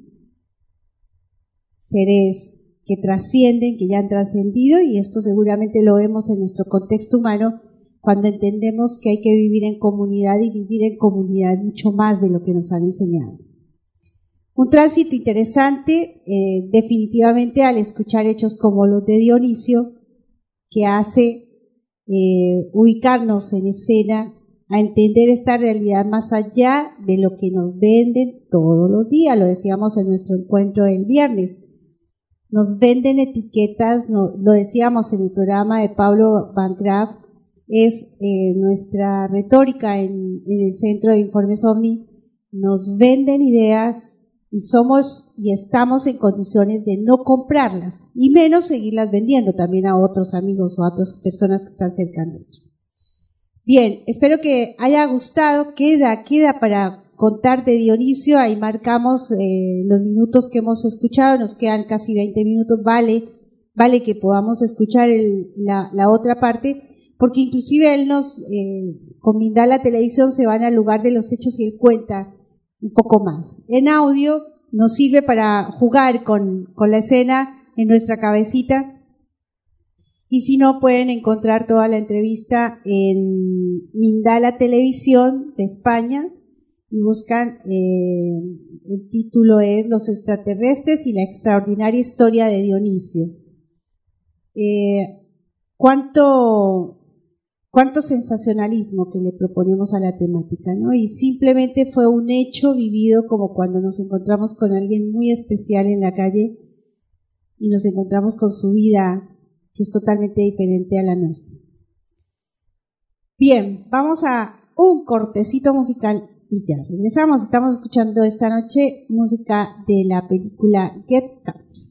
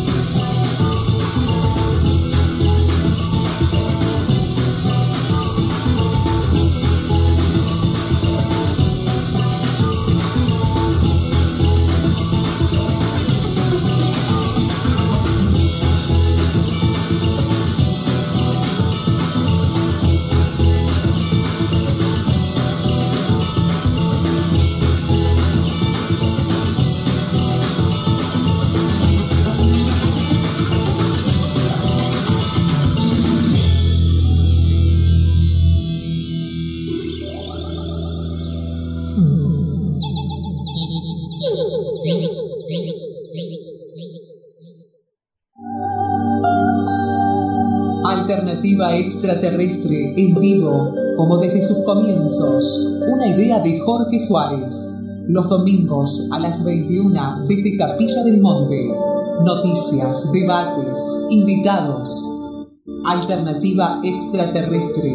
Órgano de difusión del Centro de Informes OVNI-CIO. Para desmistificar el tema OVNI Domingo, 21 horas, radiomaspilar.com.ar. Siempre más. Qué bueno esto, Carolina, que acabas de compartir en nuestro chat. Así es. Bien lo dice Carolina Stranger. No, no, se nota que el señor Dionisio no quiere convencer a nadie, solo cuenta lo que vivió. En esta frase que acabas de decir, creo que está el secreto de poder entender esta temática porque muchos de los ufólogos y muchas de las personas que trabajan en esta temática eh, se concentran en querer convencerle a la gente, inclusive a los que han tenido experiencias, en querer convencernos, ¿no? Eh, del hecho. Y cuando nosotros vivimos un hecho de este estilo, no queremos convencer a nadie, nos es suficiente con todo lo que nos significa, y esto lo digo en primera persona cuando sabemos que es para tantísima gente que ha vivido esta experiencia. Simplemente, eh, y en la prudencia de lo desconocido, por lo desconocido nada más, no porque sea misterioso, que hay que tener ese cuidado, ¿no? Al hablar, el cuidado de no querer contarlo porque lo vivimos, sino simplemente porque así fue y nada más. No hay que agregarle nada. Así lo expresa también Gabriel Gómez, que también lo vieron ustedes, Carolina, en nuestro, en nuestro encuentro el día viernes. Bien, eh, Alternativas a Terrestre ya está en duplex para eh, Radio Más Pilar de la ciudad de Buenos Aires. También ya está en duplex para Onda Litoral Cádiz en España, gracias a nuestro amigo Francisco que ah, se ocupa de que nuestro programa también esté no solamente en Facebook o en stream como lo hacemos nosotros desde desde estas plataformas. Bien, eh, luego vamos a, ir, a, irnos con un noti estas noticias que, que, llegan, titulares, no dejan de estar presentes, más en estos tiempos, tiempos donde el Google nos invita a tener la etiqueta OVNI y, mantener la alerta, eh, la etiqueta justamente en noticias. Antes eh, quiero comentarles para los amigos que están agendando vacaciones, que están agendando participar de las tantas actividades y, eh, e, eventos que se están dando sobre esta temática, para que agenden y acompañen al señor Antonio Portugal. Del 19 al 30 de octubre estarán eh, la agencia de viajes, mm, viajesdelalma.com.ar estarán realizando una travesía con Antonio en persona. Van a ir allí a visitar el lago Titicaca y tantas cosas que nos puede adentrar Antonio, Portugal, eh, en esta zona fantástica que seguramente todavía hay que descubrir. Y aquellos que no la conocemos, por supuesto que sí, vamos a ir del 19 al 30 de octubre. Toda la información en viajesdelalma.com.ar y esta sí es una buena forma de invertir y de gastar el dinero. No lo guarden, sáquenlo y viajen. En octubre, Bolivia y Perú del 19 al 30 de octubre y conocerán a Antonio Portugal y al señor Antón Ponce de León.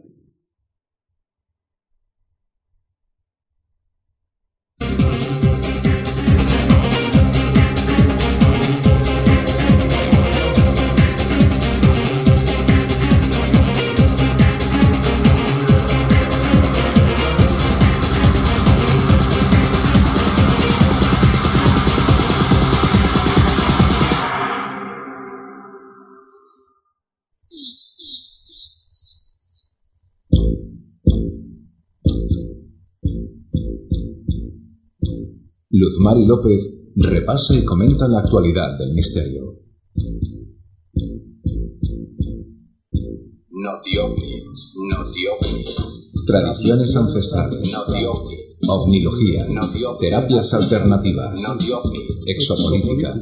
Historia oculta. Ciencia de vanguardia. Notiovni. Alternativa extraterrestre. Los ovnis y la Casa Blanca. Presidente George H. Bush, 1989-1993. Los investigadores insisten en que George Herbert Bush es la clave del conocimiento actual de los ovnis. George Bush, padre, es uno de los presidentes clave en lo que respecta a ufología.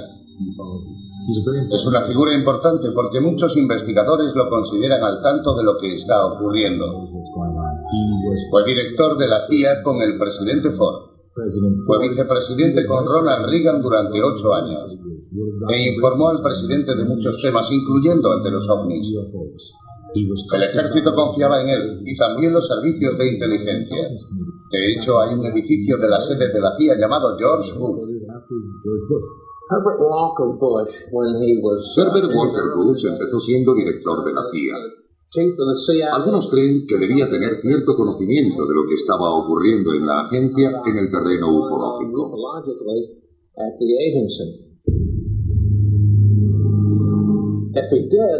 Si fue así, puede que no se revele hasta mucho después de irse, como los otros presidentes.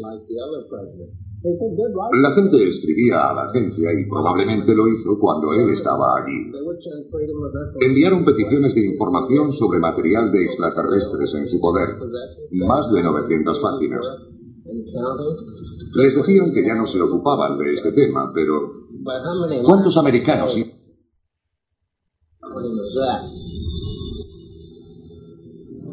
Sin embargo, apenas hay pruebas que relacionen al presidente Bush con los ovnis.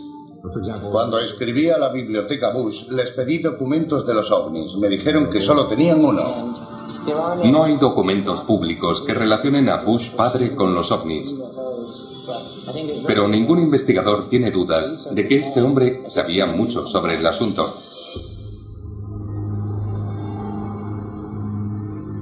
La respuesta puede estar en algunos documentos fuertemente censurados, desclasificados por algunas agencias militares.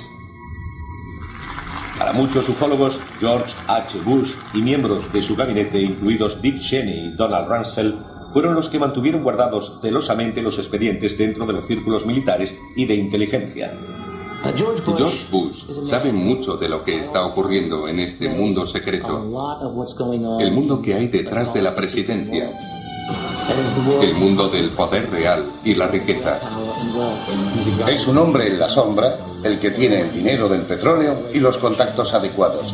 Si quieren saber lo que está pasando, George Bush lo sabrá. Es el hombre.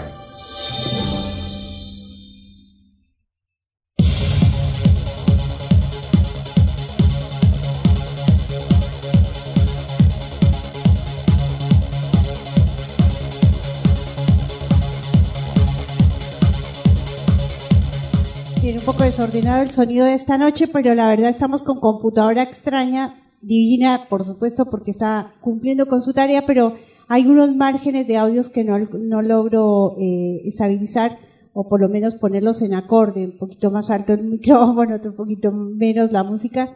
Espero no los asuste cuando levanto mucho el volumen de la música. Bien, una compañía aérea asegura que su avión casi colisionó con un ovni. Esto viene de elpaís.cr. Londres, 2 de septiembre, un Airbus A320 de una compañía aérea británica pasó a tan solo 60 metros de un objeto volador no identificado, según un informe publicado en el portal UK Airprox eh, Board. De acuerdo con el informe, el 29 de mayo de 2017, el piloto de la aeronave observó una luz naranja que se movía en dirección contraria mientras realizaba el aterrizaje en el aeropuerto de Glasgow, Escocia. En aquel instante, el propio pilo- piloto declaró que se trataba de un dron. No obstante, los investigadores que examinaron los detalles del incidente lo calificaron de objeto desconocido. Cinco días después, el piloto de un helicóptero S-92 se vio obligado a tomar medidas para evitar la colisión con un enorme globo de helio que apareció de repente en el cielo sobre el poblado de Portsoy, en Aberdeenshire. No obstante, esta no es la primera vez que un ovni aparece sobre la capital escocesa. Así, en el 2013, un avión con 180 pasajeros a bordo estuvo a punto de colisionar con un objeto volador no identificado de, de colores azul, amarillo y plateado, según lo describieron los comandantes de la aeronave. No estoy muy seguro de qué fue aquello, pero era definitivamente largo y de colores azul y amarillo, informó uno de los pilotos al servicio de control del tránsito aéreo. Los detalles del incidente también fueron compartidos en el portal público UK Airpox, Airprox, perdón, Board. Pese a que el sistema de alerta de tráfico aéreo para la prevención de colisiones instalada a bordo de la aeronave no detectó nada, el centro de control del aeropuerto de Glasgow Street, situado en South Ayrshire, detectó una estela de condensación a unos 2.4 kilómetros del avión, 28 segundos después del incidente.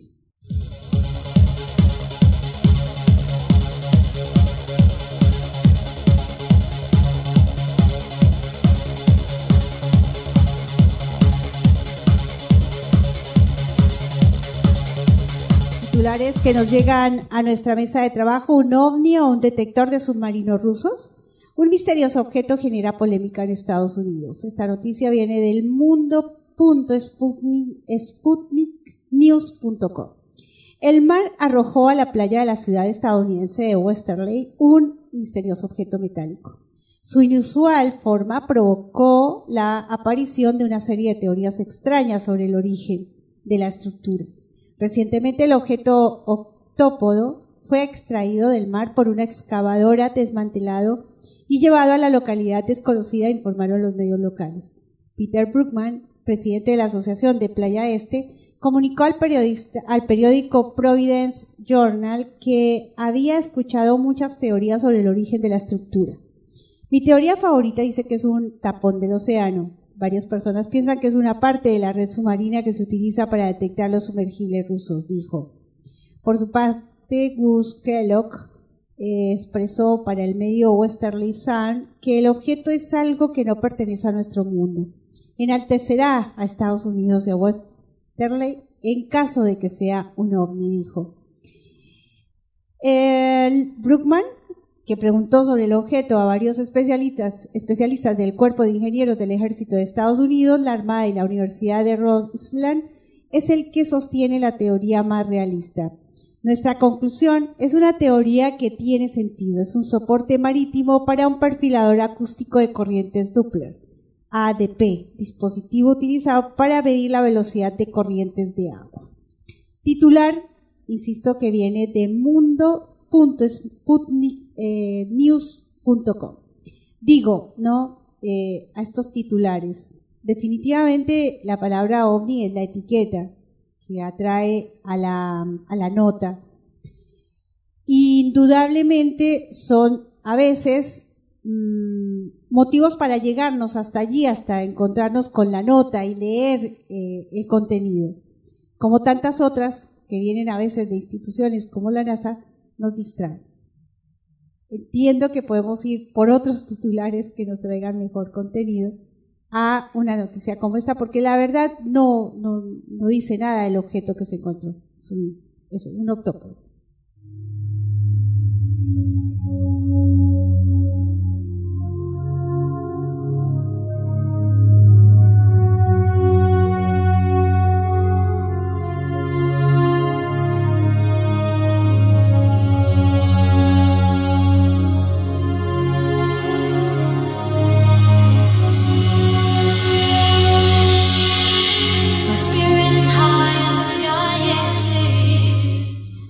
Ello somos un poco eh, a veces eh, peleados con los titulares. En este caso viene del país.cr.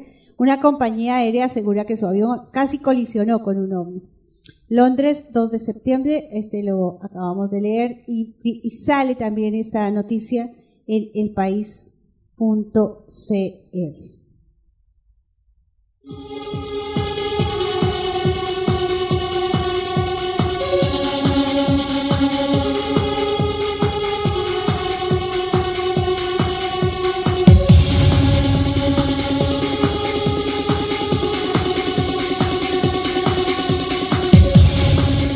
hemos sido tapa de una de las revistas del tiempo.com, del tiempo, perdón.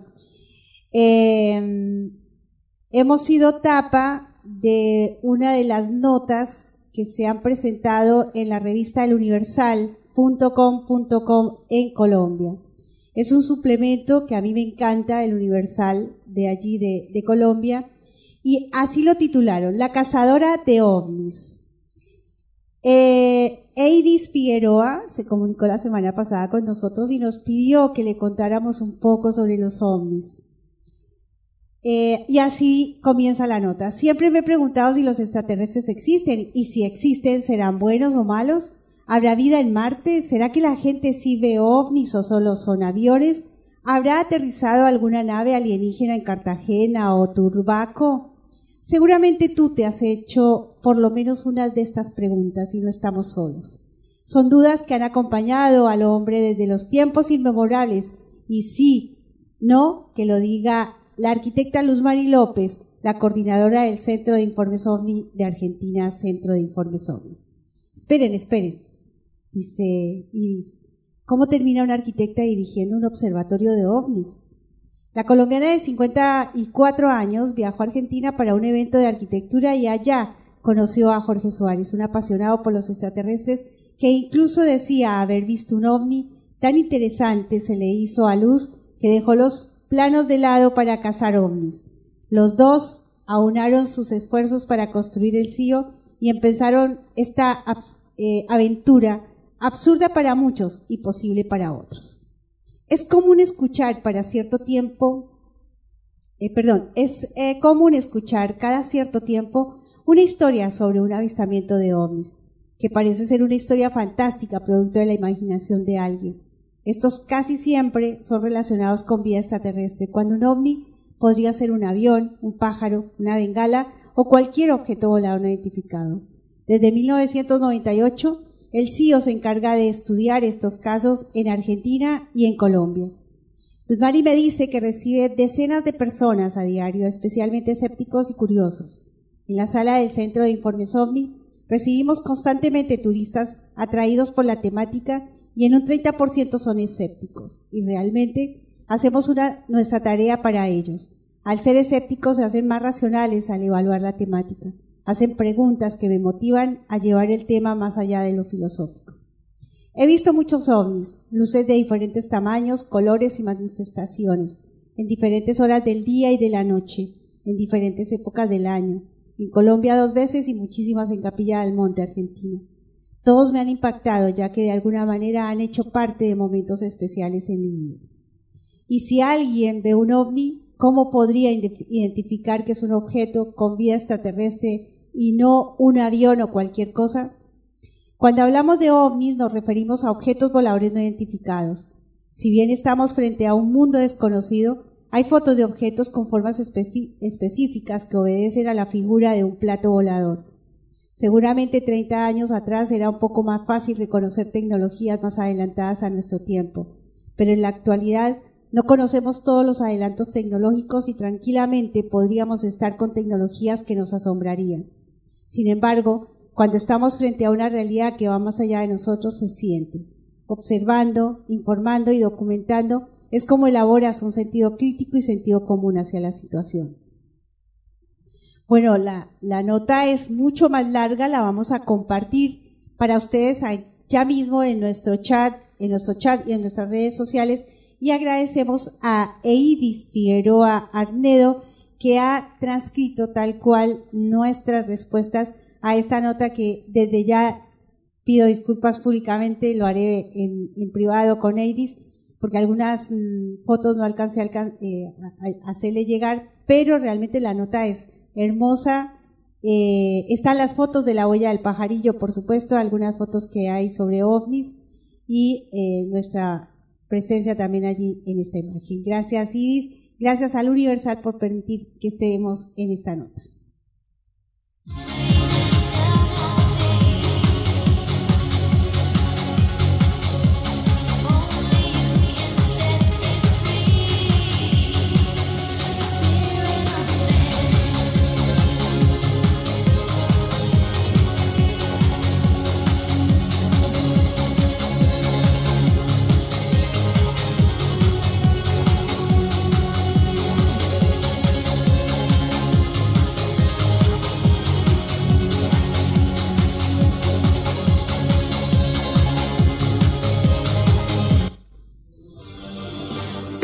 Punto de revelar los archivos secretos que el gobierno no quiere que conozcamos. Esto es... Alternativa extraterrestre. Archivos oficiales sobre ovnis.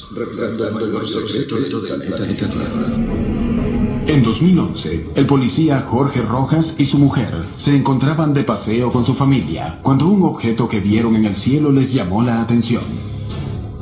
Fue en el mes de noviembre del año 2011, alrededor de las 18 horas, 18.30 horas de la tarde. Hicimos un paseo familiar hacia acá el Cajón del Maipo. Veníamos en el auto eh, con mi marido, mi mamá y mi papá, y yo fui la que vi primero el, el objeto en el cielo. A mi parecer era una bolsa de basura. Mi señora divisa una, un objeto en la altura me consulta si es una bolsa de basura o qué es lo que es. Entonces tenía la cámara eh, guardada en la parte delantera de mi vehículo y cuando divisé el, objeto, o mi señora lo divisó, eh, lo primero que tenía fue a, a, a grabarlo. Ocurrió en un sector eh, de ruta con una, el sol de poniente a oriente, entonces el, el sol le pegaba prácticamente de frente al objeto que habíamos grabado. Oh. Ah, no, está, mira. Son ovni, son weón. ¿Los ven o no? ¿Cómo lo veis? Bueno, no los puedo captar, weón. El objeto permaneció sobre ellos durante más de 20 minutos. Cambio de, de color a un color cobre usado, que tiene un color cobre. Y dentro de ese, mientras mirábamos, que el objeto se veía más o menos cerca, de una forma triangular, de la cual al medio mantiene una especie de alerón, en forma de punta, como aleta de tiburón. Y apuntaba de forma, se mantenía de forma de frente y giraba muy levemente acostado. Pero siempre se mantuvo quieto, se mantenía en el, en el, en el aire, sin ningún movimiento. Jorge y su mujer no podían creer lo que estaban presenciando y no salían de su asombro. Terminamos de filmar, pesco la cámara y reviso. Reviso la imagen de la misma cámara y al hacer el primer detención, pause, me doy cuenta de que es un objeto, que es metálico. Eso lo puedo comprobar, metálico era, por la coloración, era metálico. Y ahí vino mi alegría de decir, uff, lo que grabé. Era muy extraño porque no, no había movimiento, eh, los colores eran cobre, no teníamos cómo diferenciar si efectivamente era un, un objeto volador no identificado. No puedo decir si era una nave, si era algo, no. Simplemente puedo describirlo de que efectivamente está en presencia de un objeto volador no identificado. El investigador Eric Martínez decidió estudiar el incidente y se dirigió con los testigos al lugar de los hechos con la idea de reconstruir lo ocurrido. Grabo en esa posición. Divisamos los tres, el tercer árbol, ¿Ya? a esa altura. Arriba, Ok. hablemos así, media cuarta. Ok. Media cuarta, el objeto se mantuvo estático, ahí, arriba. No subía, no bajaba, no se movía, nada, no. O sea, tenías buenos puntos de referencia para saber el movimiento, porque los árboles te permitían eso. Exacto. Eric Martínez comenzó a investigar el incidente para tratar de indagar qué se podía observar. Jorge Larín Rojas. ¿De Carabineros ¿Cuántos años llevan las Fuerzas Armadas? Llevo 16 años en la institución. ¿Conoce algún testimonio de algún compañero o colega tuyo sobre el fenómeno? Sí, por supuesto que hay varios. Hay Sí. varios, pero eh, quedan en, en comentarios.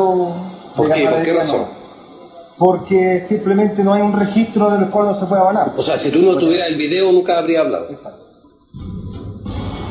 Pero cuando miras las imágenes y ves lo nítida que está, que no es un objeto, no es un satélite, no es algo que, que sea distinto. Ahí uno se da cuenta de que estamos presenciando algo que no es tal vez alguna nave o algo realizado por el hombre. Sabemos que no está mintiendo, ah, y es imposible que lo haga, por partida porque tiene un video también que lo corrobora tiene tres testigos más. Ya, por lo tanto, la única que nos queda es que, que el camionero hubiese lanzado un globo y hubiese puesto un volantín, pero tampoco el video nos da para pensar que se trate ni de globo ni de volantín. El misterio alrededor de los hechos y las posibles interpretaciones sobre lo que ha protagonizado el policía Jorge Rojas y su familia continúa. Sin embargo, algo parece quedar claro. Aún no se ha encontrado una explicación para lo que presenció. Este caso, ¿prueba que somos visitados o es un ejemplo de incidentes que aún no podemos esclarecer?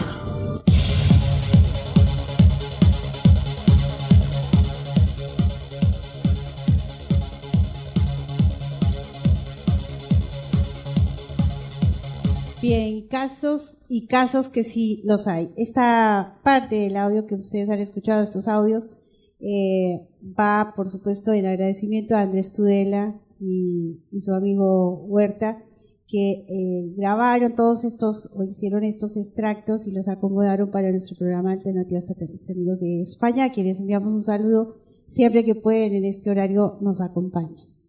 Andrés Tudela y a esa bella hermosa nena que tienes, tu señora, nuestro saludo desde aquí, desde Alternativa Extraterrestre.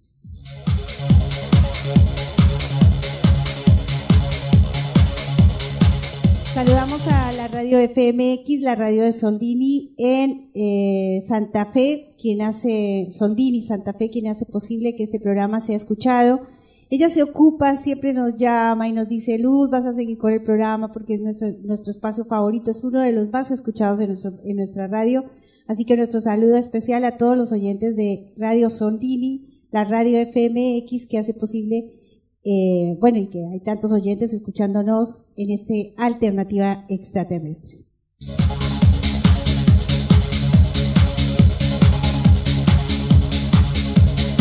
modulada.com que hace posible que los días viernes de 15 a 18 horas estemos también allí, te hacen dos, tres horitas con Alternativas Terrestres. Gracias Marcelo por permitir que Alternativas Terrestres esté allí en burbujamodulada.com.ar.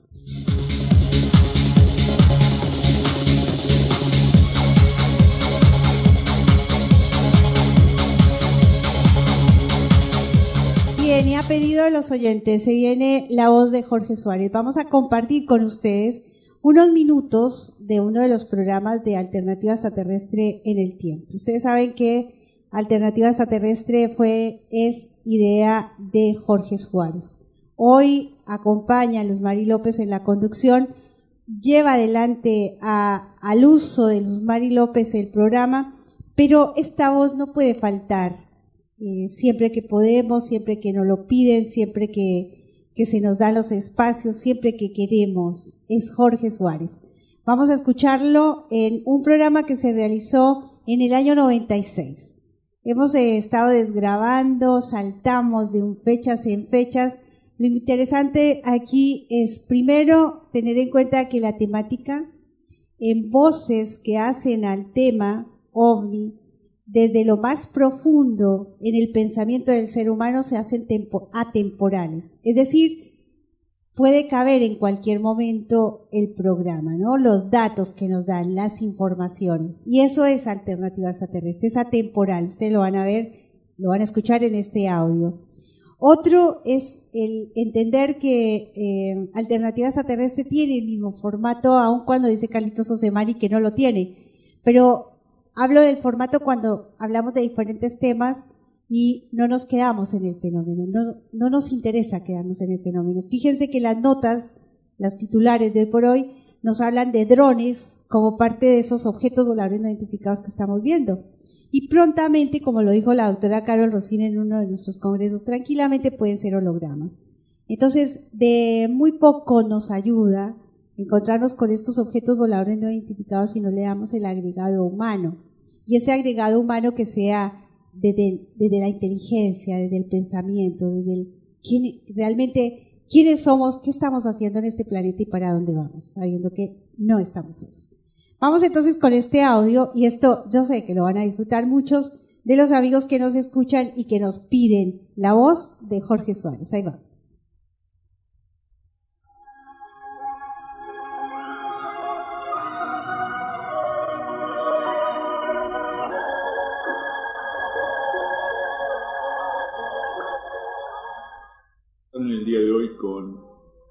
Correspondencia, pero no recibida, sino enviada, y con esta correspondencia que hemos enviado a la revista Descubrir, vamos a dar definitivamente por cerrado todo este, este gran lío ¿no? que se armó con, con esa nota injusta, irresponsable y con una falta total de objetividad periodística.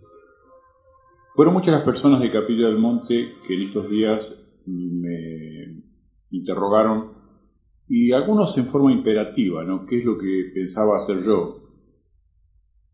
Con referencia a esa nota la que eh, aparte de todo Capilla del Monte y todo el Valle de Pulida conoce mi posición sobre el tema de las huellas, este, yo había sido nombrado en esa revista en forma irrespetuosa, por decirlo de una forma elegante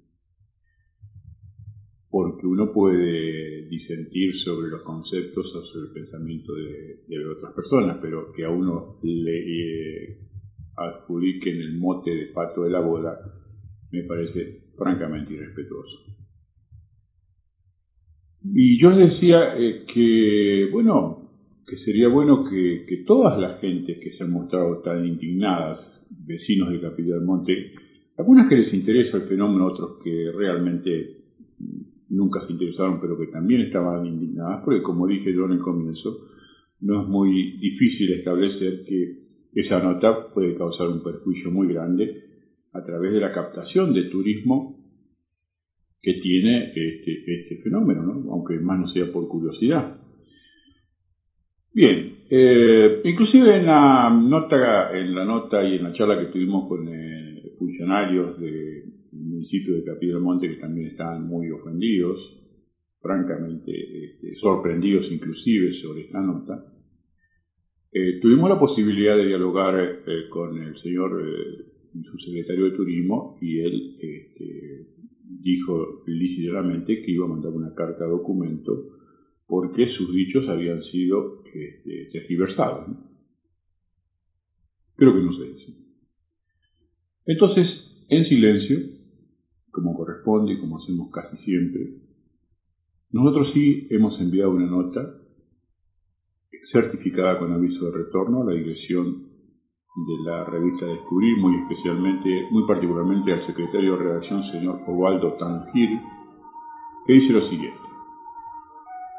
De mi valor consideración, en referencia a la nota publicada en su revista con el título Los ovnis nunca aterrizaron en Capilla del Monte y donde he sido nombrado de forma irrespetuosa, y debido a mi conocimiento en el tema de las huellas aparecidas en los años 1986 y 1988, quiero hacer con mucho respeto algunos aportes.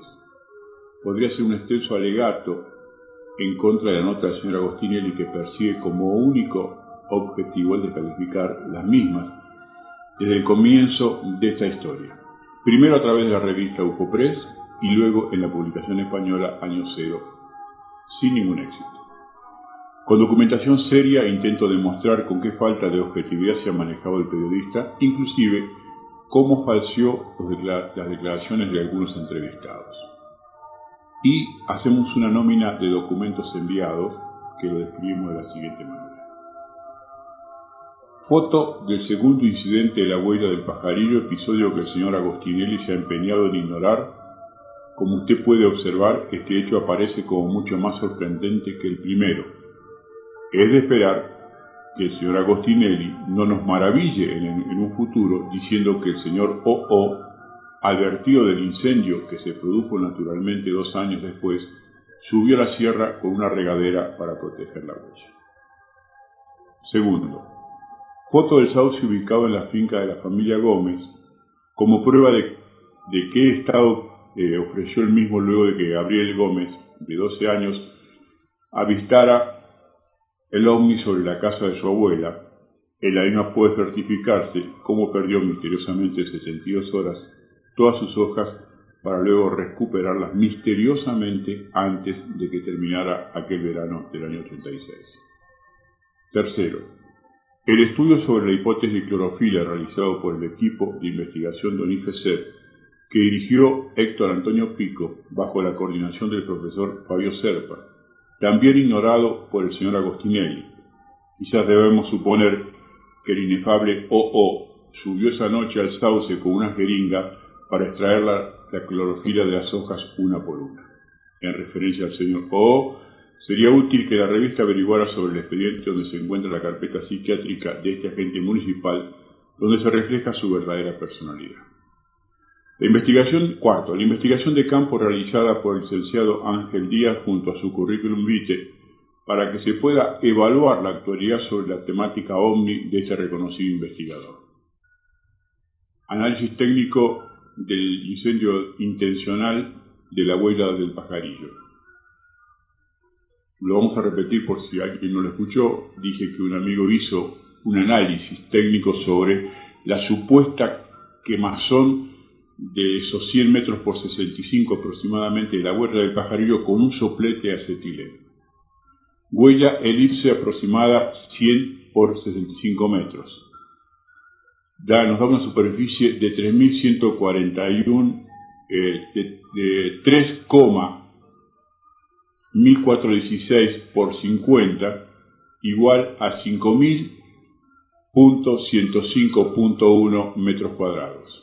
Los 5.105.1 eh, 105.1 metros cuadrados en 8 horas eh, debieron quemar 638,12 metros por hora, o sea, igual a 10,6 metros cuadrados por minuto. Y acá agrego yo otra ironía y digo, agrego, y con un suplete de acetileno, realmente un fenómeno de rapidez del señor O y compañía. Quinto, declaraciones grabadas de algunos entrevistados por el señor Agostinelli negando lo publicado atribuido a sus dichos. Nota grabada con el señor Fernando Diz, conductor del programa de Cielos Profundos de FM Astral con la señorita Gladys Reina, testigo hasta hace poco desconocido que certifica la presencia del ovni la noche del 8 de enero de 1986 cerca del pajarillo. Y acá quiero detenerme. Qué bueno hubiera sido que el señor Fernando Diz, que acompañó durante casi todos los días que estuvo el señor Agostinelli en Capilla del Monte, inclusive presentándole algunos testigos, hubiera presentado este testigo también. Realmente hubiera sido un rasgo de honestidad y de objetividad del señor Fernando Diz. Porque esta nota que nosotros mandamos la hace él y él me la entregó, como dije yo el, día que pusimos la nota, este, como una eh, comprobación después de casi 10 años de que hubo otro testigo más muy cerca de, eh, de la Sierra del Pajarillo que que ha visto la nave aquella noche del 8 de enero de 1986. Pero creo que con mucha deshonestidad también se omitió que el señor Agostinelli, y esto ya no es culpa del señor Agostinelli, o sí, a lo mejor se lo sugirieron y no le interesaba porque iba a ser un testimonio positivo sobre la realidad del pajarillo. Pero lamentablemente no figuró esta señorita o señora en la nota eh, tan lamentable que publicó la revista Descubrir. Sexto, fotocopias de una pequeña parte de la historia ufológica del señor Agostinelli, que luego abandonara quizás en busca de un mejor protagonismo, o porque como investigador negativo, entre comillas, le paguen mejor, no me refiero a los pagos de la revista Descubrir. Nota realizada en el diario Clarín con fecha 15 de septiembre del corriente año para que se comprenda que es imperioso que en un futuro inmediato los medios de prensa tendrán que poner al fenómeno ovni en manos de periodistas serios, con la mente abierta y alejados de preconceptos o de intenciones intoxicadoras. Esta nota, quiero aclarar, que la leímos para ustedes hace unos programas atrás, fue hecha por el periodista cordobés Carlos Sacheto, al comandante jefe de la Fuerza Aérea de Rusia, eh, un veterano de la Segunda Guerra Mundial que tiene una vasta experiencia y lo demostró en la charla que hizo con el señor Carlos Acheto sobre la realidad de los ovnis desde el punto de vista de la ex Unión Soviética, hoy Rusia. Y dijo en una, parte en una parte de, la nota, muy pronto se harán declaraciones muy, pero muy importantes sobre la realidad de los ovnis. Por eso le sugerimos como un aporte al Señor, y con mucho respeto, como decimos, este, le sugerimos de que en, lo, de futuro los medios van a tener que poner en manos de personas responsables, no intoxicadores profesionales como es el caso de este periodista, sino personas que con una mente abierta se metan en el estudio de este fenómeno para contarnos con una propiedad distinta esta realidad tan fantástica de la presencia extraterrestre en nuestro planeta. Y terminamos diciendo, bueno, mi estimado señor, como homenaje de la objetividad periodística, tenga usted a bien evaluar la publicación de este material para que vuestros lectores puedan recibir una versión distinta a la publicada. Creo que el fiel ejercicio de la objetividad es principio fundamental del periodismo. Si decide la publicación del material que le envío, sepa usted que renuncio a los derechos comerciales que me puedan pertenecer. Sin más, me despido de usted con un cordial saludo, firmado quien sabe. Bien, con esto damos por terminado esta historia en alternativa extraterrestre de esta polémica absurda que se ha presentado a través de, este, de esta viejísima vocación del señor Agostinelli de colgarle el San Benito de la responsabilidad y autoría de la huella del pajarillo a algún personaje de Capilla del Mundo. Primero intentó hacerlo conmigo. Cuando nosotros a través de una carta de documentos, que ya que en ese momento me contaba a mí como secretario de prensa de la municipalidad, le exigimos a través de la asesoría letrada de que diera los nombres de quién era el que sabía que esa reunión se había llevado a cabo durante el año 1986 y mientras estuvo a cargo del gobierno municipal en su primera etapa el señor Diego Cés, fue mirando, fue cambiando la orientación de la responsabilidad hasta que luego, llegado a Capilla del Monte y con la operación de cuatro personas de Capilla del Monte encuentran a este señor O.O. que con una irresponsabilidad digna, del mismo se atribuye la quema del pajarillo y del obrero.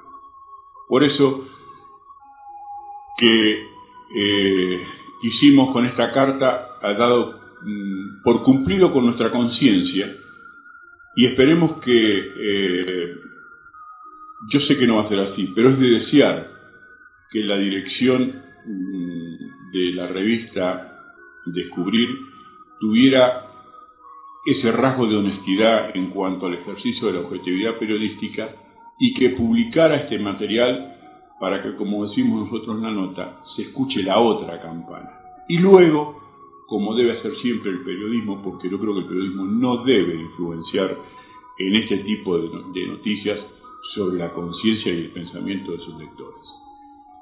Hay una campana que ha sonado y sería muy bueno que se escuchara la otra y que luego el lector elija, según su criterio y su inteligencia, a cuál de las dos creer. Seguramente no lo van a hacer así.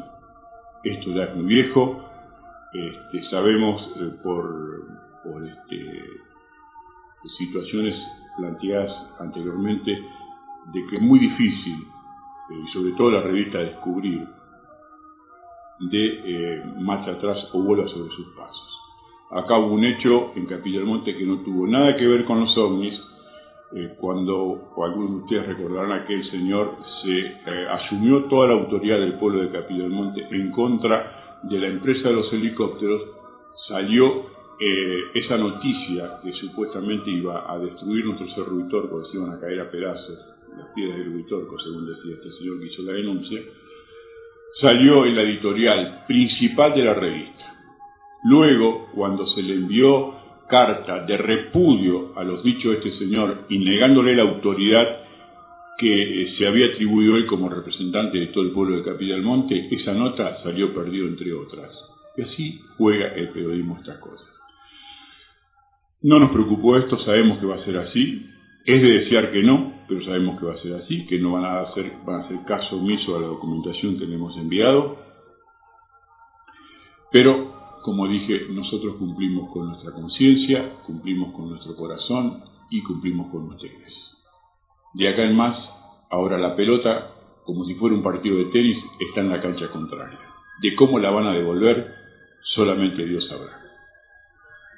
Este, esta obra elaborada por el equipo de expertos de la revista Más allá de la ciencia, entre los que se encuentra como eh, director José Antonio Campoy, su director y coordinador de la obra Javier Sierra, redactor en jefe Concha Labarta, redacción Carmen Fraile y bueno, otra serie de informantes y integrantes del staff de la revista Más allá tiene una introducción. Dice, en el año 1997 se cumple medio siglo desde que despertó por primera vez y a escala mundial el Lima OVNI. 50 años nos separan de casos como el protagonizado por el piloto civil Kenneth Arnold, que el 24 de junio de 1947 divisó nueve objetos extraños en las inmediaciones de Monte Rainer, en el estado de Washington, y cuyo movimiento describió como platillos de té rebotando sobre la superficie del agua. Tan solo diez días después, uno de esos platillos se estrellaba en las inmediaciones de la base militar de Roswell, en Nuevo México, implicando por primera vez de forma activa a militares y servicios de inteligencia. Nacía de esta forma el primer expediente X de la era moderna, esto es, el primer caso OVNI investigado por los militares y en torno al cual cayó el pesado manto del silencio oficial, y es que a partir de esa fecha el asunto de los ovnis será considerado alto secreto, confidencial o materia reservada, según convenga. En la práctica, eh, en la práctica totalidad de los países occidentales a su estudio se han dedicado numerosas comisiones de investigación, se han destinado voluminosas partidas presupuestarias para tratar de determinar la naturaleza de estos intrusos aéreos e incluso se han perdido vidas humanas intentando abatir a estas escurridizas aeronaves. Paradójicamente los expedientes X no existen, es decir, no hay archivos en la FBI, en la Fuerza Aérea de los Estados Unidos o en cualquier otra institución oficial del mundo que reciban ese nombre y que designen casos ovnis o paranormales investigados por las autoridades. Lo que sí existe, en cambio, es un abundantísimo material de investigación recopilado en secreto por fuerzas de seguridad policiales y militares relativo a estos misterios asuntos. Este libro así lo demuestra. Y lo hace pasando revista a los principales casos de extraños vividos durante esta última cinco décadas en las que han estado implicados esta clase de autoridades. Nuestros informantes, expertos, investigadores del insólito, ofrecen a los lectores fechas, nombres y apellidos de los implicados e incluso las horas en que, en que estos fenómenos inexplicables tuvieron lugar. En las páginas que siguen el lector encontrará probablemente uno de los más contrastados compendios de información paranormal y ufológica jamás publicado. Una documentación que demuestra tal y como denuncia la serie de televisión que nos ha inspirado para la elaboración de este volumen, que los gobiernos efectivamente niegan todo conocimiento. Bueno, el primer caso que, que trata esta sección de la revista Más Allá referido al expediente X es el del señor Roladansky, lugar California, Estados Unidos, fecha a partir del año 1952. Resumen, un inmigrante polaco llamado George Radansky asegura públicamente haber entrado en contacto con extraterrestres en 1952 presenta como prueba una amplia colección de fotografías interesando a las autoridades para el caso. Autoridades implicadas, el Federal Boró de Investigación, FBI, informante Javier Sierra. Palomar Gardens, California, 12 de enero de 1953. Tres agentes del FBI irrumpen en casa del contactado californiano Radansky, convencidos de que están a punto de impedir una catástrofe. Radansky viene siendo seguido por la FBI desde hace algunas semanas sobre todo de que el pasado 13 de diciembre aseguró haber fotografiado un espectacular platillo volante venusino sobre el tejado de su casa. En esta ocasión la alarma la ha dado al FBI Irma Baker, futura esposa de Gerald Baker, sargento de la, eh, de mm, Fuerza Aérea de Estados Unidos y vecino de Lansky. Irma está convencida de que su prometido junto al contactado y los amigos suyos más tienen la intención de derribar un avión militar en pleno. El malentendido surge de los experimentos de uno de los hombres reunidos con Adamski, un tal Karl Unrat. Este tiene interés en probar un cañón de orgón, diseñado por un controvertido científico y psiquiatra llamado Will Wilhelm Reich, que se cree puede derribar platillos volantes. Cuando el FBI entra en escena se produce una situación singular. Adamski se desentiende del asunto del cañón, afirmando que él tan solo es un medium que transmite mensajes de los espíritus de sus amigos. Estos, abandonados a su suerte por Alansky, se desharan en explicaciones durante horas tratando de demostrar que tras su experimento de Orgon no había conspiración alguna contra el gobierno y que sus intenciones no eran hostiles. El incidente se saldó en pocas horas, no obstante sirvió para que recién empezada la campaña de divulgación de sus contactos con venusinos, Alangi fuera repudiado por sus compañeros de investigación. Todo empezó un par de meses antes. El primer contacto de Adamski tuvo lugar el 20 de noviembre de 1952 en un paraje árido conocido como Desert Center. Acompañado hasta los lindes del desierto por seis personas, tres matrimonios, Adamski se interna entre las dunas en solitario, donde asegura haber establecido un fugaz encuentro con Ortron, un hombre legado de Venus. Nadie del grupo vio a Ortron, Sin embargo, un teletipo de los archivos del proyecto Libro Azul, fechado en Salton, Sea, California, aquella misma tarde señala que un piloto civil vio un objeto extraño a 1.016.000 pies de altura, estacionario en el cielo, que variaba de colores de blanco al rojo y de este al verde, pese que Lawrence Stacker, uno de los portavoces de la Fuerza Aérea de Estados Unidos, desmintió que existiera relación alguna entre ambos avistamientos. La duda quedó sembrada entre los seguidores de Dansky y fue utilizada como una prueba más de su contacto. Menos de tres semanas después de este incidente, la nave de Ortron se deja fotografiar sobre la casa del contactado. Las imágenes fueron usadas de inmediato para ilustrar su libro Saucer, que publicó junto con el escritor británico Desmond Leslie. El incidente del cañón de Orgon, la publicación de su libro, en un momento políticamente sensible como el periodo de la Guerra Fría y las continuas declaraciones de Adamski sobre las investigaciones OVNI del FBI y de la eh, Fuerza Aérea de Estados Unidos, despertaron el lógico interés de las autoridades. Hoy sabemos, porque se trata de documentos ya desclasificados, que el FBI redactó hasta 60 páginas de información sobre Adamski, que sus agentes especiales le visitaron en al menos tres ocasiones y que estuvo a punto de ser procesado por declaraciones antigubernamentales. De hecho, Adamski comentaba a menudo como agentes de gobierno le habían ofrecido en repetidas ocasiones sumas de dinero cercanas a los 25 mil dólares para que catalogara su primer libro como ficción, sacándolo de la categoría de no ficción, en la que fue inscrito por sus autores. Idéntica propuesta se hizo, al parecer, a otros escritores de la época como Frank Scully, el primero en hablar de ovnis estrellados en sus textos. Según secretaria la biógrafa Lone Tag, Adamski jamás aceptó ese dinero quizás por ello a partir del año 1964 y siempre según la interpretación de su secretaria, Adansky cae en las redes de la operación de control mental de la CIA, que le harán creer mediante drogas e hipnosis nuevas y delirantes historias de contacto con extraterrestres que le desacreditarán para siempre. Estas operaciones que denuncia Sistag no solo le hicieron creer en otros contactos, falsos obviamente, sino que le llevaron a falsificar nuevas imágenes de las naves Scud, de Venus como Adamski la definió en su día. Este extremo por el momento jamás ha podido ser confirmado. Bueno, este es el primer informe del blanqueo de los expedientes X y comienzan, por supuesto, por el principio, ¿no?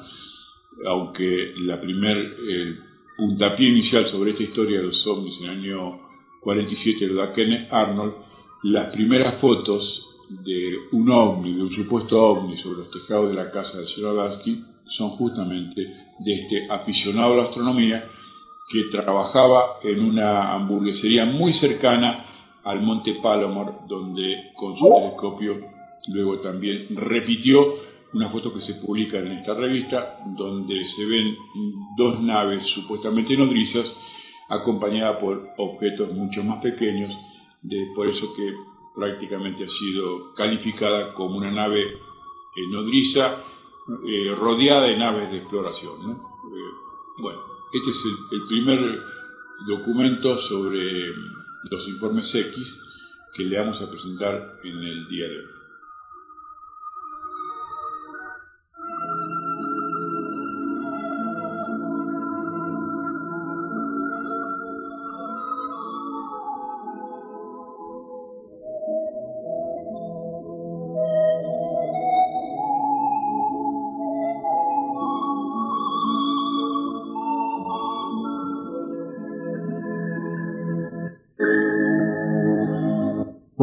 Que podría haber relación.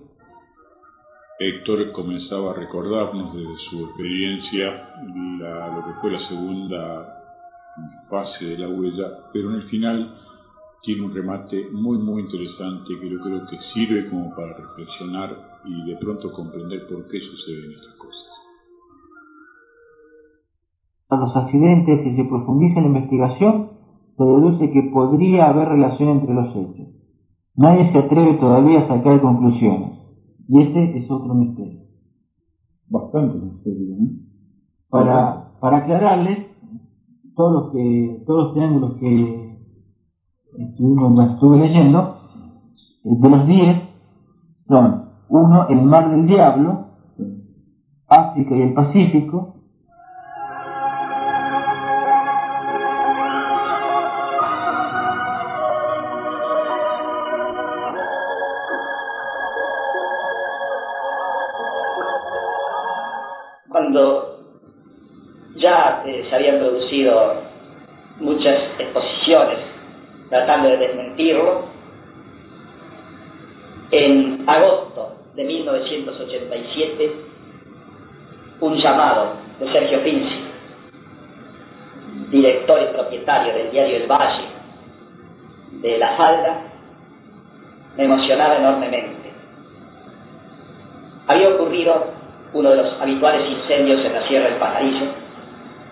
De la huella ya no quedaba nada, el pasto había vuelto a crecer.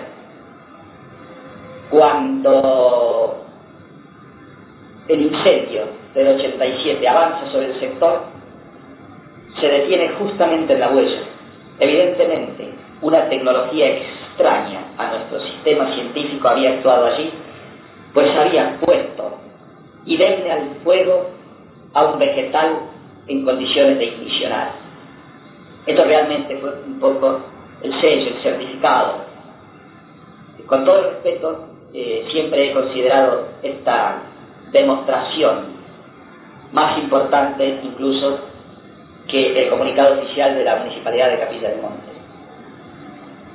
Porque si este comunicado oficial pudiera ser aplicado a un presunto interés de promoción turística, el cual ni niego ni afirmo, porque puede existir aquella huella idéntica al fuego que queda como un sello en la ladera del pajarillo, y es maravilloso observar esa foto, no puede ser desmentido de ninguna manera.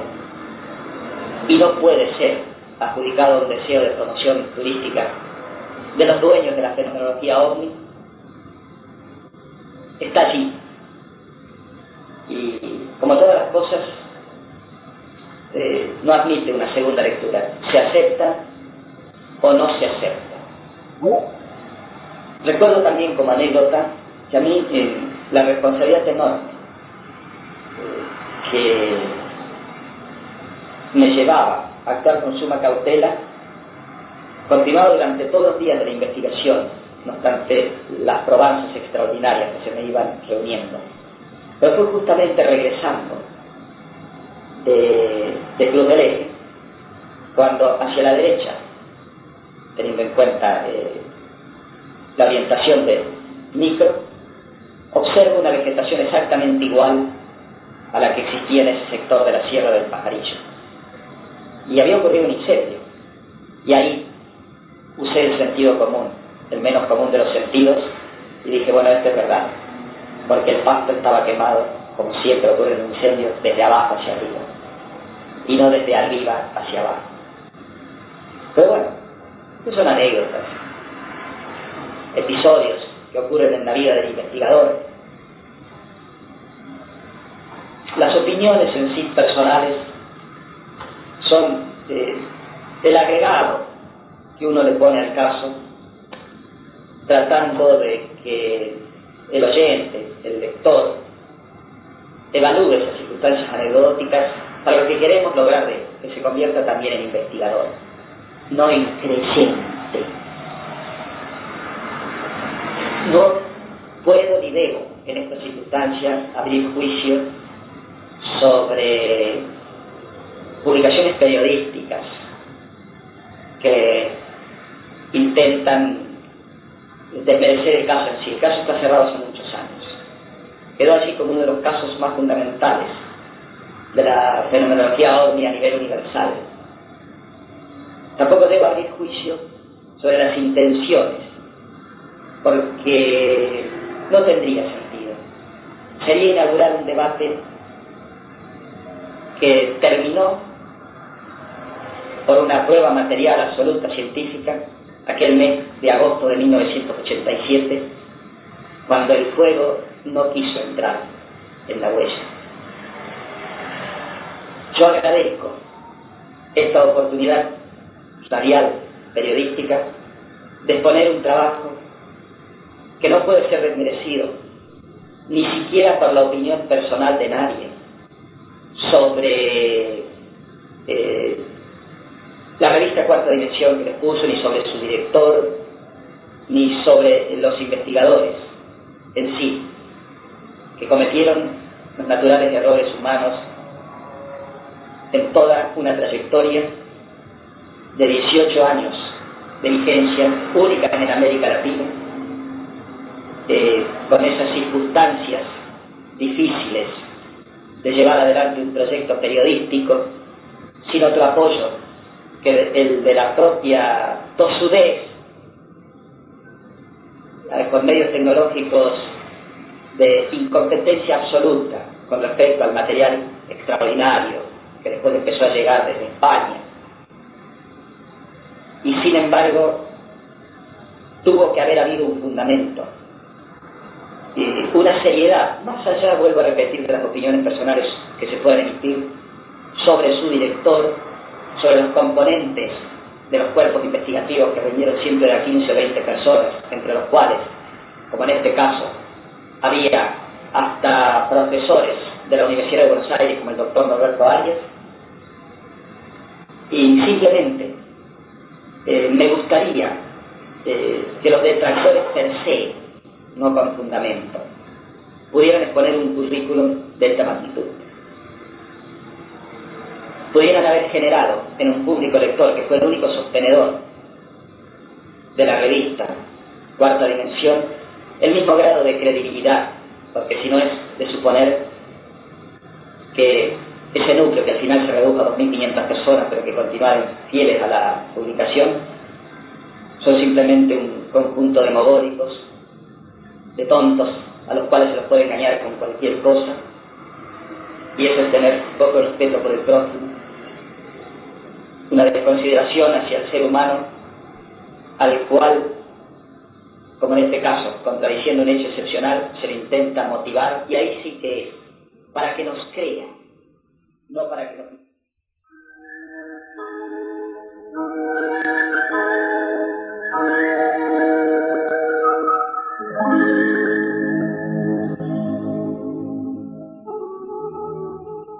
ir rindiendo examen ante la sociedad de Capilla Y no lo hicimos. Hoy me encuentro, me cruzo por la calle con Oscar y me dice, ¿qué pasó? Y Oscar, ¿qué pasó? Que me cansé de rendir examen en Capilla del Monte referido a esta realidad de las huelgas que crean lo que quieran. Yo ya terminé con esto. Pero decía, y no me quiero ir de, la esencia de mi pensamiento en el final de esta casi emocionante nota que nos enviará de Buenos Aires el doctor Antonio Pico. Él termina diciendo, dándonos una explicación. ¿Por qué hacen esto? Porque les pagan para hacer esto. Esta es la realidad les pagan para seguir intoxicando el fenómeno ovni. Más allá de los fenómenos de Capitán Monte. Este señor Agostinelli viene a hacer una nota para la revista Descubrir en Mendoza, donde había fuertes sospechas de contacto con naves extraterrestres y los destruyó de la misma manera que pretendió destruir o pretende destruir la historia de Capitán. Pero ese espacio que pueden llenar estos intoxicadores profesionales es pura y exclusivamente porque los verdaderos investigadores no encuentran ámbito para canalizar sus investigadores. 18 años de fecunda vida periodística de la revista Cuarta Dimensión, dirigida por el profesor Fabio Serpa, que como dice bien Pico, se, se subvencionaba o se financiaba únicamente con la venta de las revistas. Luego, para desgracia de esta publicación nacional, empiezan a llegar a Argentina dos proyectos fantásticos por su capacidad periodística y por su nivel editorial, como son la revista Más Allá y la revista Año Cero, que desde España nos llegan mes a mes, mes, a aunque atrasada. Entonces, cuarta dimensión, que fue el puntal y el sostén de la historia de la investigación en Argentina desaparece.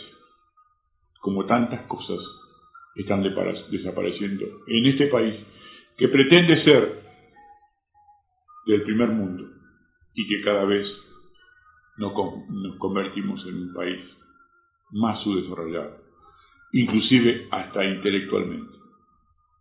Bien, estas fueron las palabras de Héctor Antonio Pico Distorsionada sí, lo dije cuando nos envió la nota, tenía un problema con su grabador y como dice la nota, no tenía dinero para arreglarlo, por eso me pide disculpas. Hay gente que me ha preguntado si realmente esa es la voz de Pico. Sí, es la voz de Pico, grabada en una velocidad distinta, por eso está un poco aguda, pero es Víctor Antonio Pico. Aquellos que conocen su voz y sus inflexiones vocales habrán identificado que realmente es él.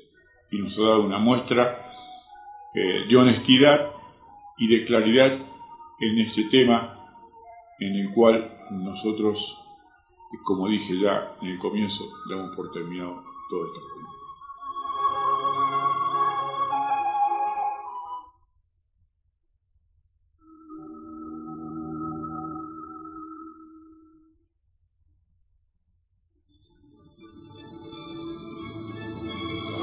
Para formar parte de la gran familia del CIO, visita la página oficial del Centro de Informes OVNI. Ponte en contacto con nosotros por correo electrónico en la dirección info@ciouritorco.org.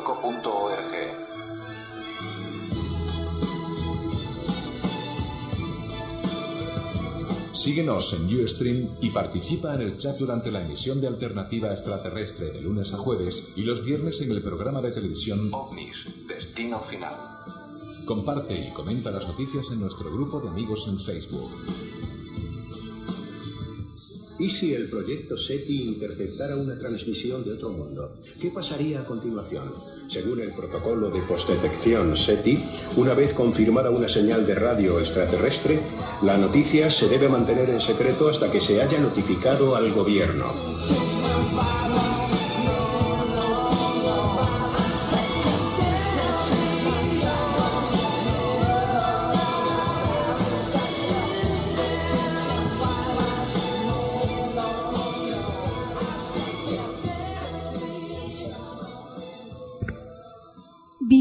Ahí estamos en esta alternativa extraterrestre. Habla Luz Mari López desde Buenos Aires en la noche de hoy.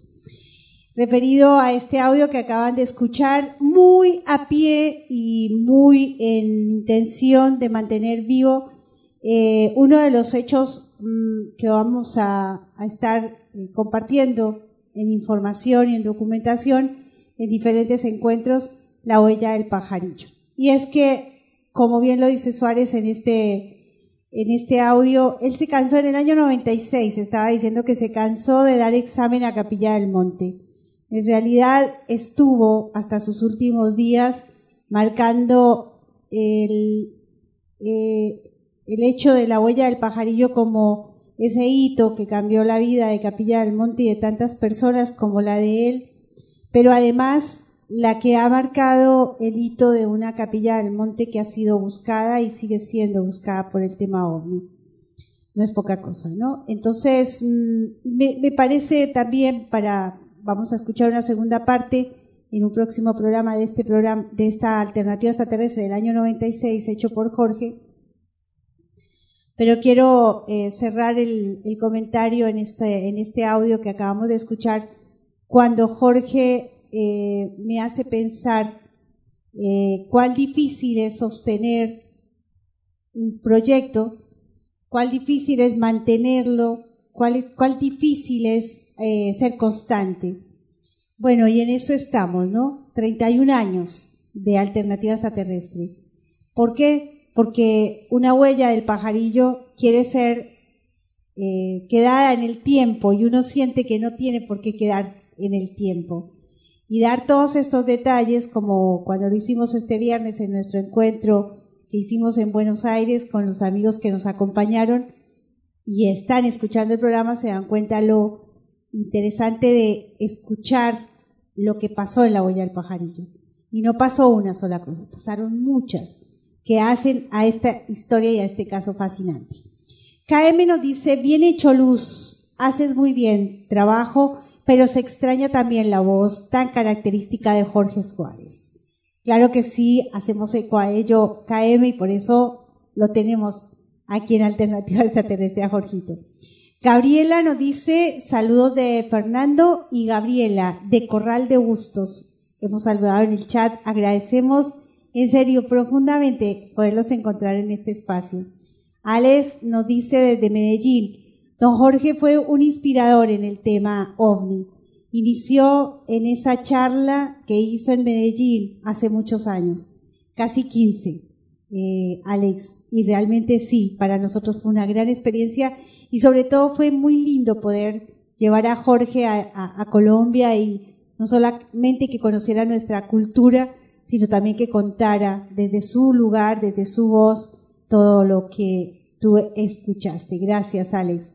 Gustavo Rocha nos ya nos escribe también, nos dice, eh, nos saluda. Buenas noches, Luz. Recién llegó a casa. Y bueno, hemos expresado el agradecimiento a Gustavo porque gracias a él nos enteramos que el físico Garnier va a estar en, en Córdoba, va a estar en Buenos Aires. Nosotros los vamos a tener al tanto, creo que 23 y 24 va a estar en Buenos Aires, 26 y 27 va a estar en Córdoba. Es un doctor en física francés especializado en mecánica de los fluidos que descubrió en 1988 que el tiempo se desdobla. La aplicación científica de esa teoría permitió explicar desde la llegada de planetoides al cinturón de Kuiper hasta el mecanismo de los pensamientos o de la vida. No es cualquier personaje, lo tenemos al, doctor Garnier y lo habíamos, eh, se lo expresamos a la doctora eh, Premasi, que fuera posible tenerlo en nuestro congreso número 20. Y bueno, parece que todo eso se va a dar gracias a esta magia que tiene justamente esta alternativa extraterrestre. Alguien por eh, Fede Splien nos dice, soy muy aficionado en las ciencias astronómicas e incluso estoy más que seguro que si hay civilizaciones en esta galaxia y en las millones que hay, pero no creo en visitas de ovnis. Las pruebas e avistamientos para mí son muy dudosas. Muy bien, eh, Fede, gracias por tu comentario. Hace, por supuesto, a este estudio, a este mm, maravilloso eh, momento planetario que estamos viviendo como cultura nunca antes vivida. Revisen la historia de la humanidad y no hemos vivido un tiempo tan fascinante como este en el que podemos contemplar, podemos escuchar, podemos dejar que entre la luz, que llegue toda esta información y podamos realmente, realmente dar ese paso en la contemplación y en el detenernos. Hemos venido por miles y miles de años repitiendo ciclos, repitiendo historias y no las mejores. Pero nos están invitando a detenernos, revisar los contenidos, los conceptos para entrar en este nuevo tiempo maravilloso, en ese el despertar. Bien, em, tenemos otro audio. Quiero ya mismo ir a él porque tiene que ver con este comentario que acabo de hacer y así no perdemos la posibilidad de, escuchar por lo menos 15, 20 minutos de este audio. Y es que sí, vivimos en un mundo de desorden, de desorden informático, de desorden a la hora de mm, ponernos en acto de cuáles son los verdaderos conceptos de la vida. Es así que Liserio Moreno, un amigo de España que acompaña esta tarea desde aquellos años en que Jorge comienza Alternativa Extraterrestre, él era parte del grupo, o es parte del grupo Heliocentro, y eh, alcanzaba audios que muchas veces hemos compartido con ustedes aquí, eh, no solamente en el inicio de Alternativa Extraterrestre, sino también en el tiempo. Y hoy vamos a compartir con ustedes un audio que nos alcanzó hace apenas días. Eh, lo hicieron en marzo del 2017 y nos acabó de llegar recién nos ha llegado a nosotros. Antisistema. Les suena, ¿no? ¿Quiénes somos los rebeldes? ¿Quiénes somos los realmente revolucionarios? ¿Desde qué lugar debemos de ser revolucionarios? ¿En qué ámbito estamos actuando como revolucionarios? ¿Somos realmente antisistema? ¿Qué es el sistema? ¿Qué es el antisistema? Bueno, un poco de ello vamos a escuchar en unos minutos ya mismo eh, en un trabajo que nos alcanzó nuestro amigo amigo Licerio. Espero que les guste. De cualquier manera, siempre pasa por él. En, lo personal no leo las noticias y no las eh, sojuzgo desde lo que me gusta o no me gusta, sino de cuál contenido puedo yo eh, eh, retomar para lo que significa vivir hoy aquí. Este es antisistema, visto desde Ricardo Herrero y que no lo alcanzó nuestro amigo Licerio Moreno y dice, no, no somos unos antisistemas, pero efectivamente no estamos de acuerdo con muchos valores que rigen nuestra sociedad. Podríamos definirnos con mayor acierto que nos consideramos rebeldes ideológicos.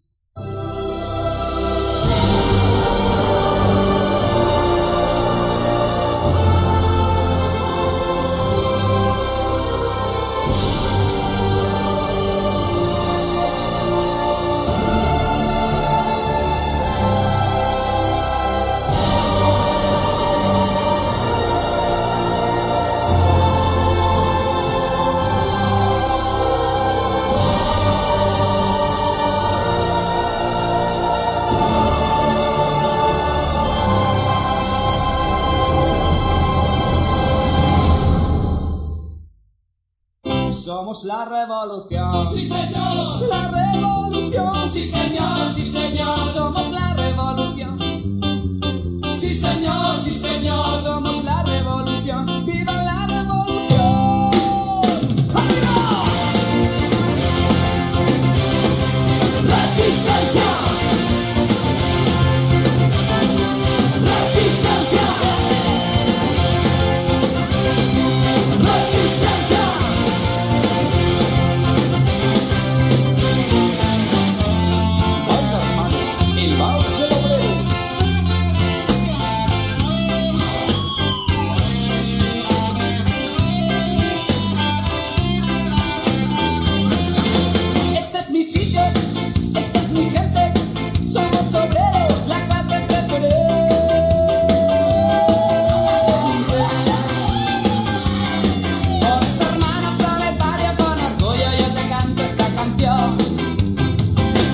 la revolución. Sí, señor. La revolución. Sí, señor, sí, señor. Somos la revolución. Tu enemigo es el patrón.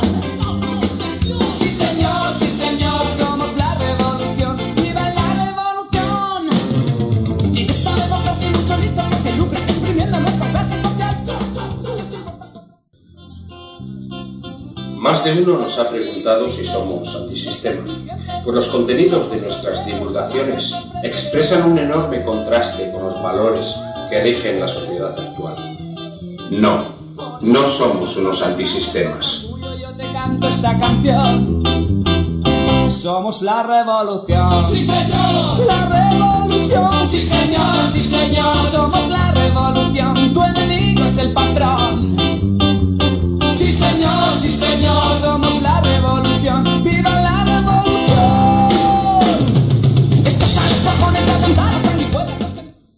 Pero efectivamente no estamos de acuerdo con muchos valores que rigen nuestra sociedad.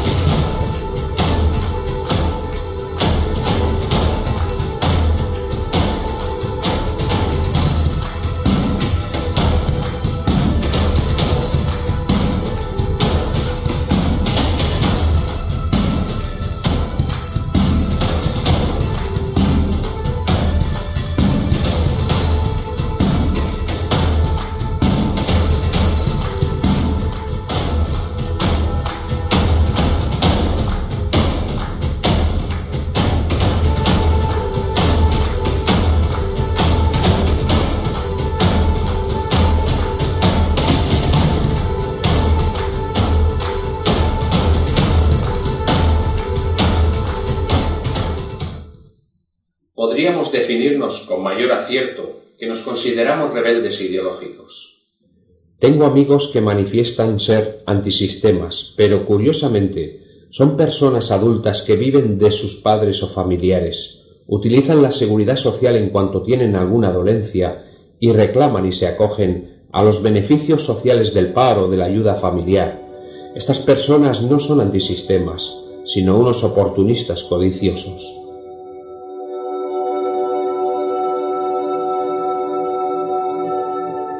Creemos que el sistema actual que rige las naciones está profundamente equivocado, y esto no es una cuestión a debate o que requiera de ningún análisis crítico. Basta con comprobar las evidencias que se dan en estos momentos en el mundo, donde mueren cerca de 24.000 personas de hambre al día, según datos de Naciones Unidas. Existen 20 países en guerra, según UNICEF, y concurren más de 200 conflictos internos armados en todos los continentes. Y además, por si esto fuera poco, coexisten con más de 50 millones de refugiados.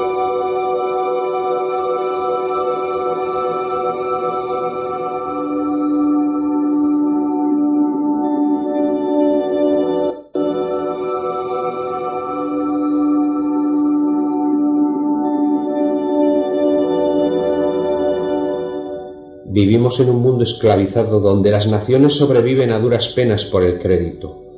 Tanto los seres humanos como las naciones somos esclavos de las deudas que en numerosos casos llega hasta el 400% del Producto Interior Bruto.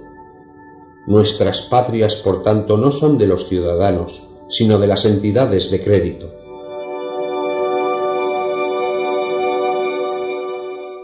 Somos esclavos de un sistema ciego y sordo a la vida y a la dignidad humana.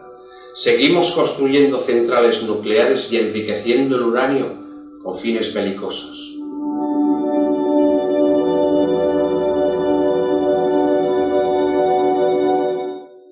Fueron numerosos los muertos en Chernobyl y Fukushima, y a pesar de ello, seguimos apoyando con nuestra pasividad un sistema genocida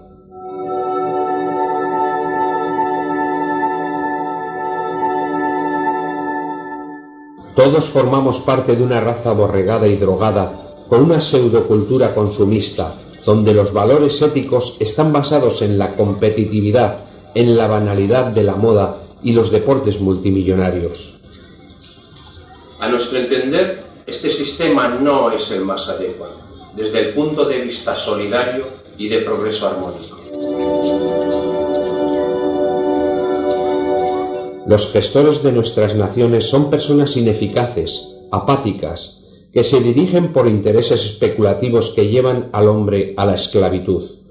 Por ello, cuando nacen nuestros hijos, lo hacen no tanto con el famoso pecado original, sino con una deuda impagable que ha generado la pésima administración de nuestros dirigentes.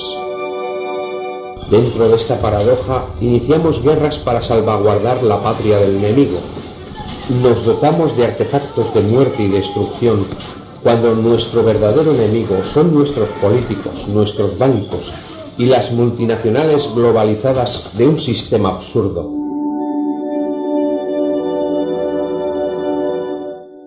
En nombre de la defensa hemos colocado en el espacio centenares de satélites cargados de cabezas nucleares que orbitan sobre nuestras casas y nuestros campos, sin que el ciudadano de pie sea consciente de esta amenaza por el ocultismo enfermizo de nuestros gobernantes.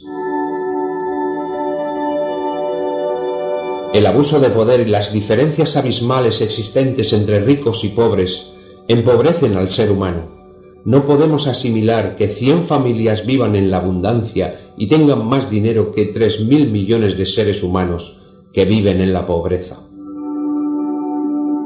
nos quedamos impasibles ante la explotación, el consumismo y consentimos el abuso y el trabajo infantil. Vivimos en un sistema injusto donde los monopolios y las grandes multinacionales venden los recursos de la tierra como el agua y el sol. Empobrecemos nuestro hábitat y a la población. Vivimos en un sistema que en nombre de la libertad de expresión producimos espectáculos y audiovisuales violentos, banales y necios. Inducimos a nuestros hijos valores competitivos, insolidarios y consumistas.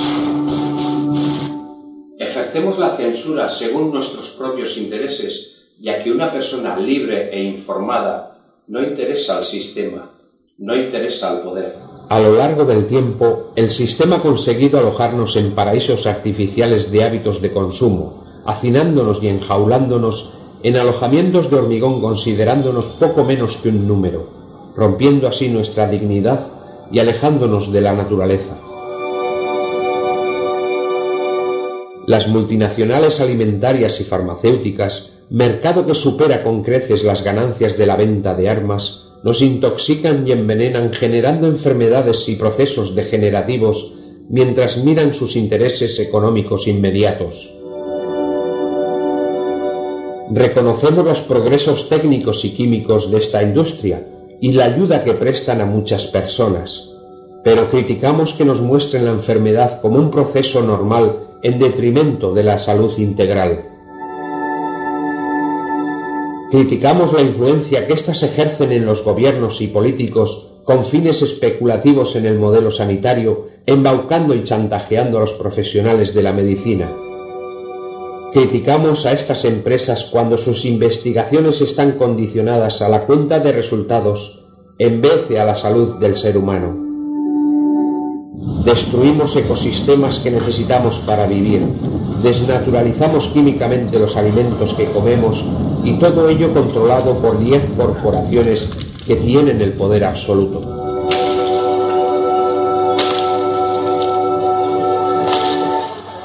Este sistema ha creado los transgénicos, productos hormonales e hidrogenados que son venenos alimenticios y que actualmente abarrotan los supermercados de nuestros pueblos y ciudades. En estos tiempos resulta imposible encontrar un alimento genuino, sin conservantes, aromatizantes o estabilizantes. Reconocemos el valor que tienen aquellos agricultores que, sabiendo esto, están procurando conseguir otro tipo de productos más saludables, con las dificultades que ello conlleva. Hemos perdido el sentido de los verdaderos valores unidos a la naturaleza, al amor a la tierra, al cuidado de las especies y el sentido de la solidaridad. Ahora todo es competencia, lucha y frenesí para llegar a ser un necio social que acapara las redes de audiencia. Hemos silenciado a los maestros, a los científicos y los seres conscientes, y los hemos sustituido por seres idiotas, banales, que simplemente lucen músculo, estupidez y siembran discordia y críticas y desvergüenza social. Resulta muy difícil y complicado volver a la Tierra, pues el sistema se ha ocupado muy bien de mantenernos en residencias controladas.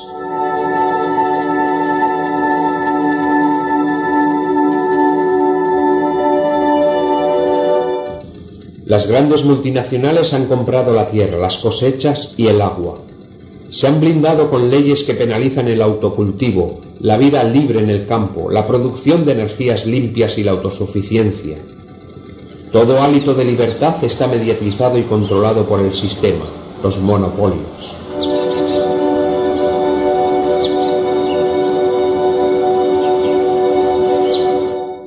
Hemos condenado a aquellos que no tienen recursos a vivir en la calle, abandonados a su suerte, malviviendo y muriéndose lentamente de hambre y de frío, y todo por no poder pagarse un mendrugo de pan, el recibo del agua, la calefacción o la luz.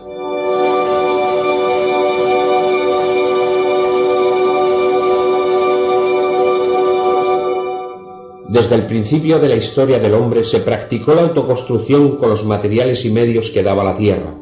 Ahora todo esto está prohibido. El sistema necesita penalizar cualquier hábito de autosuficiencia. Pagamos por licencias municipales, colegios profesionales, impuestos y arbitrios de por vida. Está vetada la construcción en las zonas rurales, obligándonos a vivir necesariamente en las ciudades. Se prohíbe la construcción de aljibes, pozos o la libertad de cultivo. Todo está vetado, fiscalizado y controlado por una administración ciega que no tiene ni alma ni sentimientos, sino cajas registradoras. Nuestro sistema es represivo y vigilante, evitando que el hombre viva en plena libertad con la naturaleza. Es vergonzoso ver cómo el sistema ha conseguido crear en nosotros un modelo de competitividad tan fuerte que vivimos solos, desconfiados, recelamos de todo y de todos, aislándonos en nuestras cárceles de hormigón, evitando a los vecinos, generando un egocentrismo receloso y excluyente.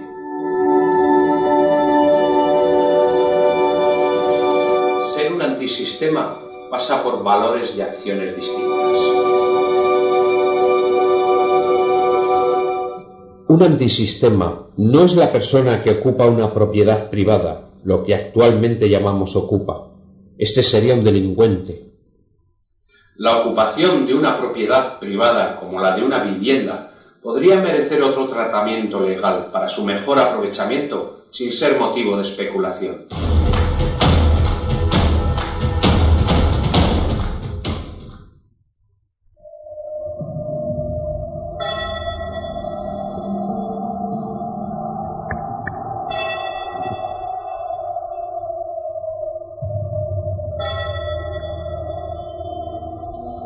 Digo que sin desperdicio son frases, son conceptos que nos ponen a pensar, ¿no?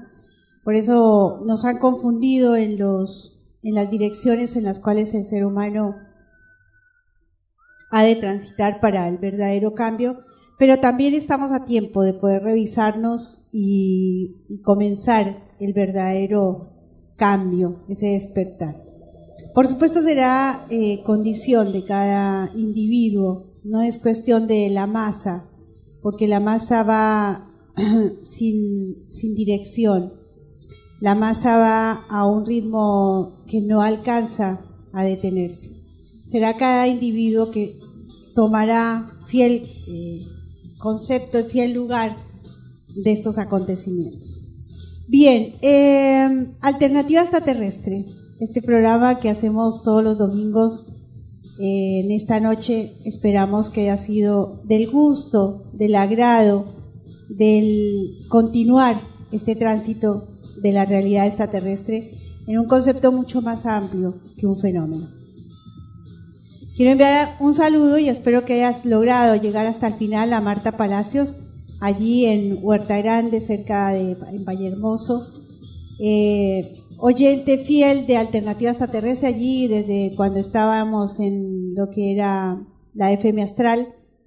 Por muchos años, la verdad que nos escucharon y luego desaparecimos por eso de la, nos fuimos para internet, no todos estábamos. Y hoy parece que nos vuelve a juntar este Facebook, cosa que nos, nos complace, sobre todo por amigos como Marta Palacios y Gustavo Rey, tantos amigos que escucharon este programa desde sus inicios. Nos estamos yendo. Eh, esta semana cumpliremos alguna parte de la agenda que teníamos ya programada para Buenos Aires y regresaremos a Capilla del Monte a continuar nuestra tarea allí en nuestra base de tareas que es eh, la parte física, el centro de informes OVNI. Debo decirles ya en el final, eh, como un parte más de nuestra tarea, que hemos iniciado conversaciones con el municipio de Capilla del Monte en la intención de llegar a este encuentro que se va a hacer, para quienes preguntaban, 3 y 4 de noviembre del 2017. Este año nos vamos a encontrar en Capilla del Monte. Con nuestros encuentros este año, el mundo subterráneo será el tema central.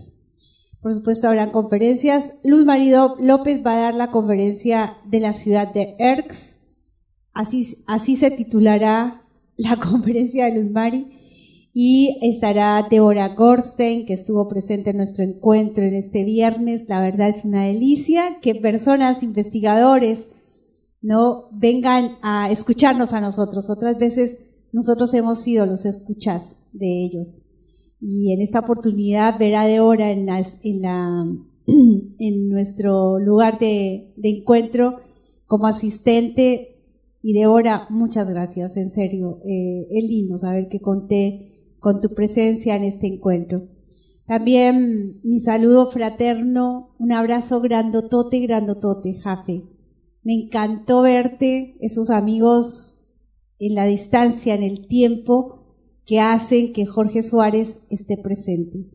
No puede ser de otra manera, porque Alternativas a Terrestre, la huella del pajarillo es Jorge Suárez. Guste a quien le guste, es así, es esa la realidad. Y por supuesto no pueden estar ausentes. Bien, eh, gracias. A ver, yo no veo así amigos en el chat ya para cerrar el programa. Jaime Naranjo también estuvo. Jiménez Susi nos dice, hola Luz, Antascarana es ella.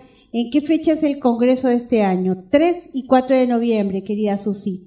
Espero verte, hagan la reserva anticipada, ya tenemos todo ahí en nuestra página web para que vayan haciendo las eh, reservas con anticipación y nos colaboren para reunir los recursos necesarios y llegar con los objetivos trazados. Buenísimo programa, nos dice Fede Spipen, eh, perdón, Siepen. Fede Siepen. Buenísimo programa, nos dice. Bueno, si se me quedó algo en el tintero, saludos a la banda de aerolíneas argentinas, que sé que en el diferido, sino en el en vivo, también nos escucharon. A Cristian, el médico de, de, de, la, de este grupo de gente que nos sigue y que también a veces nos escribe, nos escribe tanto que no alcanzo a veces a responderle todo. Bien, nada más, nos encontramos el próximo domingo en el mismo horario. Eh, ah, un saludo para los amigos del documental que han estado, vienen preparando desde el Congreso pasado, me comentaron que siguen en las tratativas de conseguir los recursos para sacar adelante este documental donde van a sacar, donde van a tratar el perfil de Luz Mari López y eh, van muy, muy adelantados. Estuvieron presentes, hicieron notas en nuestro encuentro que hicimos el primero de, septiembre aquí en Buenos Aires. Muchísimas, muchísimas gracias. Próximo domingo, la misma hora. Gracias, gracias por habernos em, acompañado y nos encontramos en el mismo horario. Nueve de la noche, hora argentina, siete, hora colombiana. Nos vamos con un poquito más de esta música de la película, eh, de la película Get Carter. Carter. Ahí está, la película Get Carter. Un poquito más de esta música y nos encontramos el próximo domingo. Muchísimas gracias.